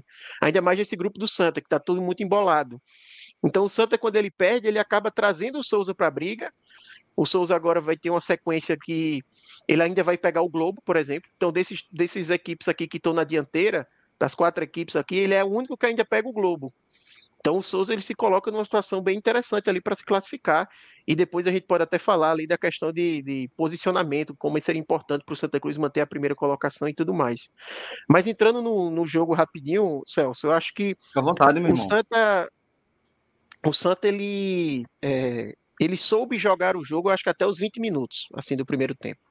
Foi um período ali que o Souza ele teve mais a bola, como eu acho que já era até esperado. O Souza ele é uma equipe que a sua campanha ele é bem pautada dentro de casa, sempre foi em todos os campeonatos que disputa. Então já era esperado que ele ia tentar se impor, mas era um Souza que tinha a bola, mas não criava chances. Ele chegava com a bola, ficava ali perto do ataque, mas não finalizava. O Santa Cruz até que teve as primeiras finalizações até esses 20 minutos. E aí a virada de chave para mim é quando aos 21, mais ou menos, o Souza tem uma finalização de fora da área que vai na trave e dali para frente o jogo muda completamente. O Souza continua é, até tendo mais a bola, pelo menos a impressão que eu fiquei, mas ele passa a chegar com muito perigo e o Santa Cruz basicamente não tem mais aquele contra-ataque, né, que era esperado de tentar é, colocar ali alguma pressão, algum medo ali em cima do Souza. Então passa a ser um jogo de um time só. E esse time sendo o Souza. Então o Souza ele ainda tem umas. Não chega a ser um primeiro tempo onde está aquela iminência do Santa Cruz levar o gol mas não é também uma situação de você estar tá com o jogo controlado, sabe? Passava a impressão de que a qualquer momento ali é, o Santa Cruz poderia acabar perdendo a mão e levando um gol e aí mudar todo o cenário da partida. O Santa sai para o segundo tempo e volta o segundo tempo com a. É, com um modelo, um jogo assim, num formato bem parecido, não, não mudou muita coisa. E aí o Santa Cruz acha um gol. A verdade é essa, porque o gol que o Santa Cruz faz, embora tenha a jogada ali de Chiquinho, o cruzamento, a finalização de Lucas Silva, mas a falha do goleiro, ela é clamorosa, assim. Então, o Santa encontra o gol no momento que ele não merecia. Pouco tempo antes do gol, tem uma chance do Souza, que é até mais perigosa até o momento, que Luiz Henrique ele dá um chute pela esquerda, a bola vai cruzada, só faltou alguém para completar, sabe? Aquela bola que vai cruzando a área ali e ninguém chegou para colocar para dentro. Mas aí, poucos minutos depois, o Santa faz 1 a 0 nessa falha do goleiro, mas não deu tempo nem de, de comemorar, né? Basicamente, um minuto depois, numa bola parada, falha da defesa, o jogador do Souza fica sozinho e o time empata. E três, quatro minutos depois, tem o, o frangaço de, de Michael na cobrança de falta. É, ele aceita, né? Tenta dar um, meio que uma manchete assim na bola, a bola passa direto. E aí, assim, foi um, um balde, de água, de água, balde de água fria enorme para o Santa. E para completar, assim, uma série de, de, substituições e de erros de Felipe Conceição que eu não entendi. Por exemplo, o Santa leva o 2 a 1 e a substituição que ele faz logo depois é trocar Vagninho por Pingo. Então ele, ele troca um volante por outro, inclusive um volante que sai mais para o jogo, que é Vagninho, por um mais defensivo. Ninguém entendeu qual era o objetivo daquela mudança. O time precisando sair mais para o jogo, buscar um empate, e ele tenta uma mudança como essa. Depois, obviamente, é, a situação fica ainda pior quando o Michael sai todo atabalhoado do gol e coloca a mão na bola fora da área, é expulso. Então, é, exibição tenebrosa de Michael, assim, de longe a pior dele com a camisa do Santa Cruz. Ele, ele colocou em risco não só a partida de hoje, mas até mesmo próxima, né? Porque o Santa ele não tem um reserva confiável para o gol. É, e aí ele vai ter que jogar a próxima partida, como eu já tinha falado, com esse desfalque. E no finalzinho ainda, Pingo é expulso de forma assim é, é, infantil. Ele reclama com o árbitro e é expulso por reclamação. E o Santa tem mais um desfalque para a próxima partida, embora esse não seja tão representativo, porque é reserva e nem, nem vem entrando bem. Mas é isso, Celso. Eu acho que o resumo é que o Santa dava aquela esperança de que, pô, agora é o momento de vencer, embalar, é, sabe? É, teve, teve tempo para trabalhar e, e vem um, o Santa é inimigo do, da tranquilidade, né? Ele se colocou de volta no caos aí, e agora esse jogo contra o Nacional ganhou requintes de, de decisão. Porque se o Santa vacila contra o Nacional, ele só vai ter depois mais um jogo dentro de casa. Então a classificação que parecia encaminhada, ela começa a dar um, um medo ali do que é que vai acontecer, né? Depois ele teria o Campinense fora. Então, assim, imagina se ele vacila contra o Nacional, depois vacila contra o Campinense. Tem a sequência aí atualizada dos confrontos, né? Pedro? dos próximos confrontos do Santa. Esse tem aí. Mas segue, Arthur, enquanto o Pedro vai, vai sacar. É, segue analisando esse, esses engano, próximos compromissos. Salvo engano, é isso. Ele, ele pega o Nacional, e depois ele pega o Campinense fora, aí o Potiguar em casa e fecha com o Iguatu fora. Uhum. Então, assim, ele, vai ter, ele tem uma sequência de paraibanos, né? Começou com o Souza, agora o Nacional e o Campinense. O Campinense que, inclusive, estreou hoje de Oley, né? Que era o técnico do Retrô. É, é um time que está mal também, tentando se recuperar. Os comentários que eu vi é que ele até jogou bem hoje, mas não conseguiu vencer, perdeu para o Nacional. Mas eu acho que o que mais preocupa é essa questão dos desfalques, Celso, para a próxima partida, porque Michael e Galego são dois pilares do time. Galego, um cara que está resolvendo lá na frente com todas as suas limitações, mas vem fazendo gols importantes.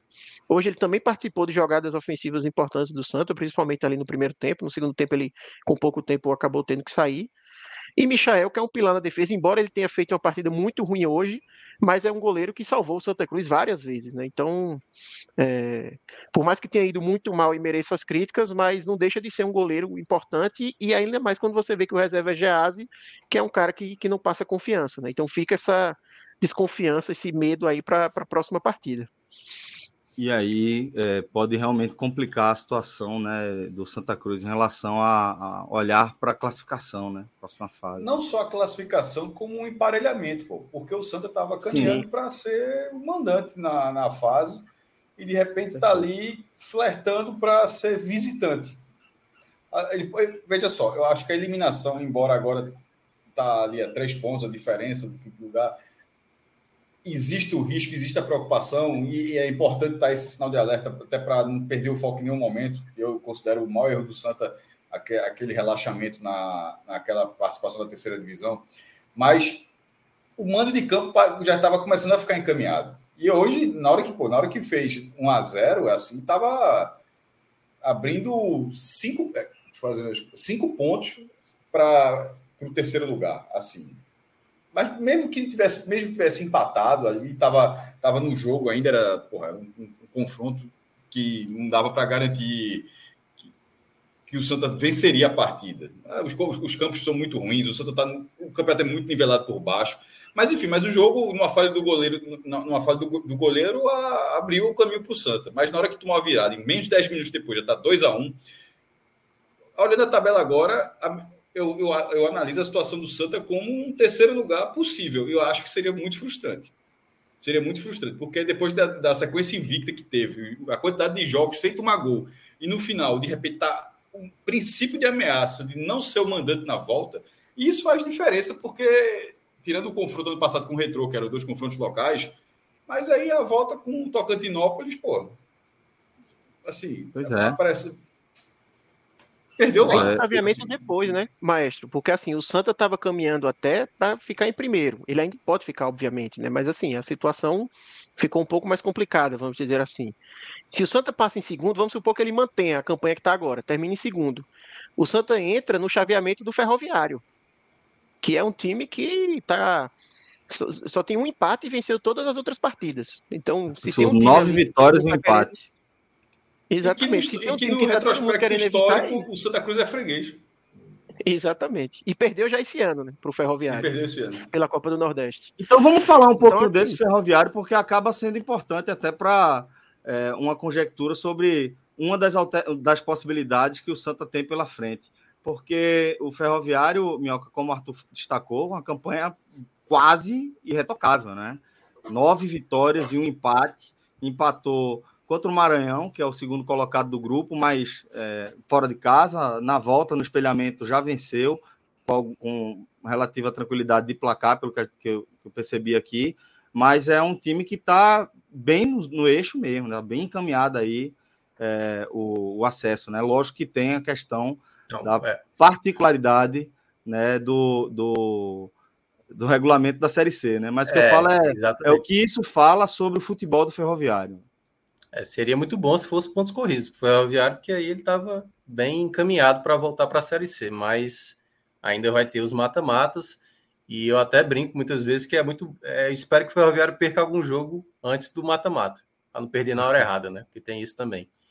Mas o trabalho do Kobayashi está muito bom no Ferroviário. Paulinho Kobayashi vem fazendo um trabalho excelente na temporada, não só na Série D, né? Foi muito bem na Copa do Nordeste, fez um campeonato cearense até onde podia, caiu para Fortaleza, na Copa do Brasil caiu para o Grêmio, né? Então, tudo que o Ferroviário tinha que cumprir, e não era fácil, porque, enfim, né, para quem acompanha, quando uma equipe cai de uma Série C para a Série D, principalmente da maneira que foi, o presidente do Ferroviário, o Newton Filho, ano passado, largou o Ferroviário, simplesmente largou na reta final, e a equipe foi rebaixada. E agora está nessa remontada aí com o novo presidente, que faz um trabalho muito coerente. E eu acho que a equipe, olha que coisa, né? Faltam quatro rodadas para acabar o, essa fase de grupos. O Ferroviário é a única equipe até agora da competição que já sabe que já está lá na primeira colocação. Se empatasse hoje com o Atlético Cearense, já estava garantido com quatro rodadas de antecedência nessa primeira colocação. Então, um trabalho impecável até aqui só três gols tomados. E olha que dessa boa parte dessa campanha da fase de grupos, não contou com o Ciel em boa parte dela. Acho que só se jogou um ou dois jogos, que é o principal jogador do time, né? Então, é, dá mais mostras que o trabalho do Kobayashi é muito bom.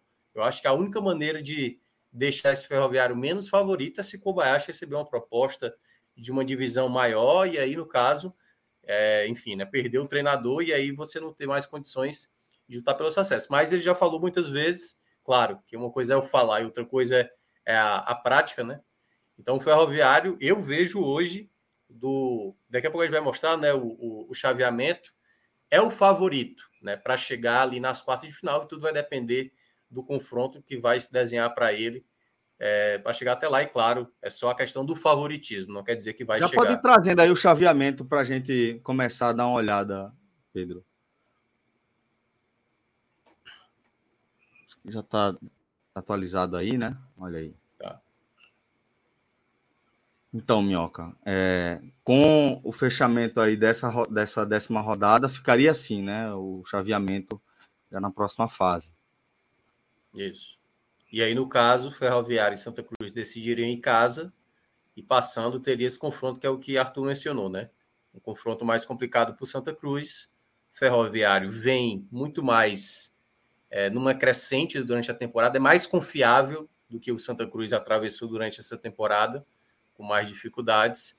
Então, o ideal para o Santa Cruz é tentar lutar por essa primeira colocação para evitar né, de encontrar, porque assim, o Ferroviário já não perde mais, certo?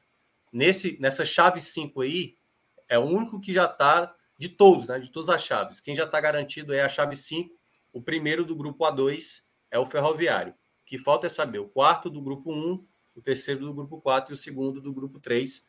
Por isso que é muito bom Santa Cruz sair desse chaveamento aí para não enfrentar um dos possíveis concorrentes ao acesso. Claro que para pelo acesso, mas evite, né?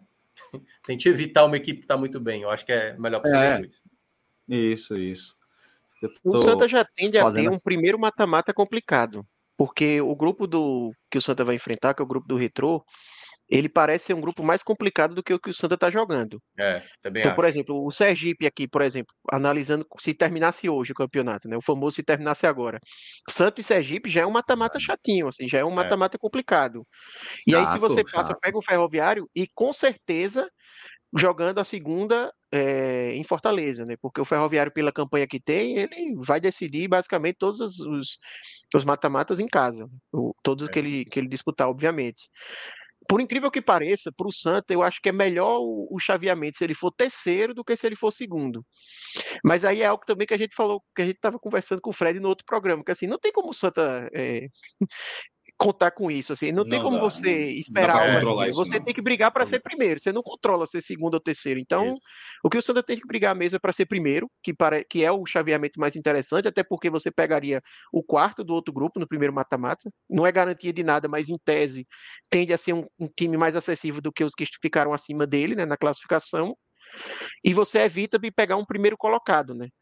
Dentro desse primeiro chaveamento, porque Isso. são quatro chaves que são formadas, olhando as equipes do grupo A1 até A4. Em Isso. cada chave tem um primeiro colocado. Se o Santa for o primeiro do grupo dele, o primeiro colocado vai ser ele mesmo. Então ele não vai pegar mais nenhum outro primeiro colocado até é. chegar no mata-mata de acesso. Então é por isso que ser primeiro é tão, tão importante, né? Isso. E o, e o detalhe e o Santa está Arthur... nessa situação de brigar por isso. Assim, ano passado o Santa estava agora, era rezando para classificar. Isso. Esse ano o Santa tem a possibilidade de, de alçar um, um caminho melhor, né? Então tem que, tem que brigar por isso, não só pela classificação, que eu, eu acho que tem um sinalzinho de alerta agora que acendeu, mas obviamente também para se posicionar bem. E nisso que o Arthur mencionou, que é o ponto onde o Santa Cruz tem que estar muito ligado, porque no momento que deu a estabilidade, eu lembro que eu citei que, olha, o Santa Cruz vai ter dois jogos em casa e, é, se não me engano, três jogos em casa, sendo que um deles é contra o Globo e o jogo fora é contra o Globo. É o melhor momento para o Santa Cruz aproveitar é agora. E ele, por exemplo, né, um, um, dos resultados que ele até deixou, poderia ser quatro vitórias ali. Ele acabou empatando com o Pacajus. E o Pacajus, por exemplo, que tomou de cinco do Potiguar, que é outro que o próprio Santa Cruz enfrentou. Então, é um momento onde todo mundo vai estar desesperado para a vitória e pode ser um contexto onde o Santa Cruz agora vai começar a sentir o tipo de jogo que ele vai enfrentar no mata-mata, né? Que é um jogo onde os adversários vão estar agredindo o Santa Cruz, vão estar querendo vencer. Então é tem esse outro lado, né? O Santa Cruz vai começar também, eu acho que se moldar como time de entender como contra-atacar, quando precisar atacar, quando tiver na desvantagem. Mas, claro, tem que buscar essa primeira colocação para já se habituar para o que virá pela frente. Muito bem. É, temos mais alguma consideração a fazer aqui sobre a Série D ou podemos fechar esta edição? Eu ia só fazer uhum. uma, uma consideração rápida, Celso. Claro, Sobre Por Michael, porque não sei se vocês chegaram a ver, mas está um, um, debate enorme na, na timeline assim, de torcedores do Santa Cruz ah, sobre eu só ele. Porque... adiante que eu concordo com você. Sim, porque antes do jogo, durante esses 11 dias, eu acho que muito tempo sem ter jogo, aí o pessoal tinha que arrumar alguma coisa para movimentar, né? E aí surgiu uma polêmica nesses 11 dias de que Michael era muito marqueteiro, e que não, que ele não é isso tudo, que porque teve um jogo, acho que foi contra o Campinense, que o Santa venceu, ele deu uma volta olímpica para comemorar, disse, pô, tá errado isso e tudo mais. E sim, pô, ele pode ser, desde que ele entregue o que ele precisa entregar dentro de campo, que ele vinha entregando, sendo um bom goleiro, Sim, para mim, zero problema se ele é marqueteiro, se ele não é. Assim, se ele está fazendo o papel dele, e, e, e muitas pessoas que trabalham dentro do clube até falaram que isso é algo dele mesmo. Ele é uma pessoa muito Positiva. eufórica, assim, sabe, animada, positiva, exatamente. Dentro do vestiário ele funciona dessa forma. Até depois do jogo de hoje, com a falha, ele já foi para o Instagram dizer: Ó, é falha minha, é culpa minha, não tem desculpa, eu que tenho que pedir desculpas e tudo mais. Então, parece ser o perfil dele eu não vejo problema nenhum. E aí hoje calhou de logo depois que teve isso, ele falhar e ter uma partida muito ruim, né? Que foi essa partida dele de hoje.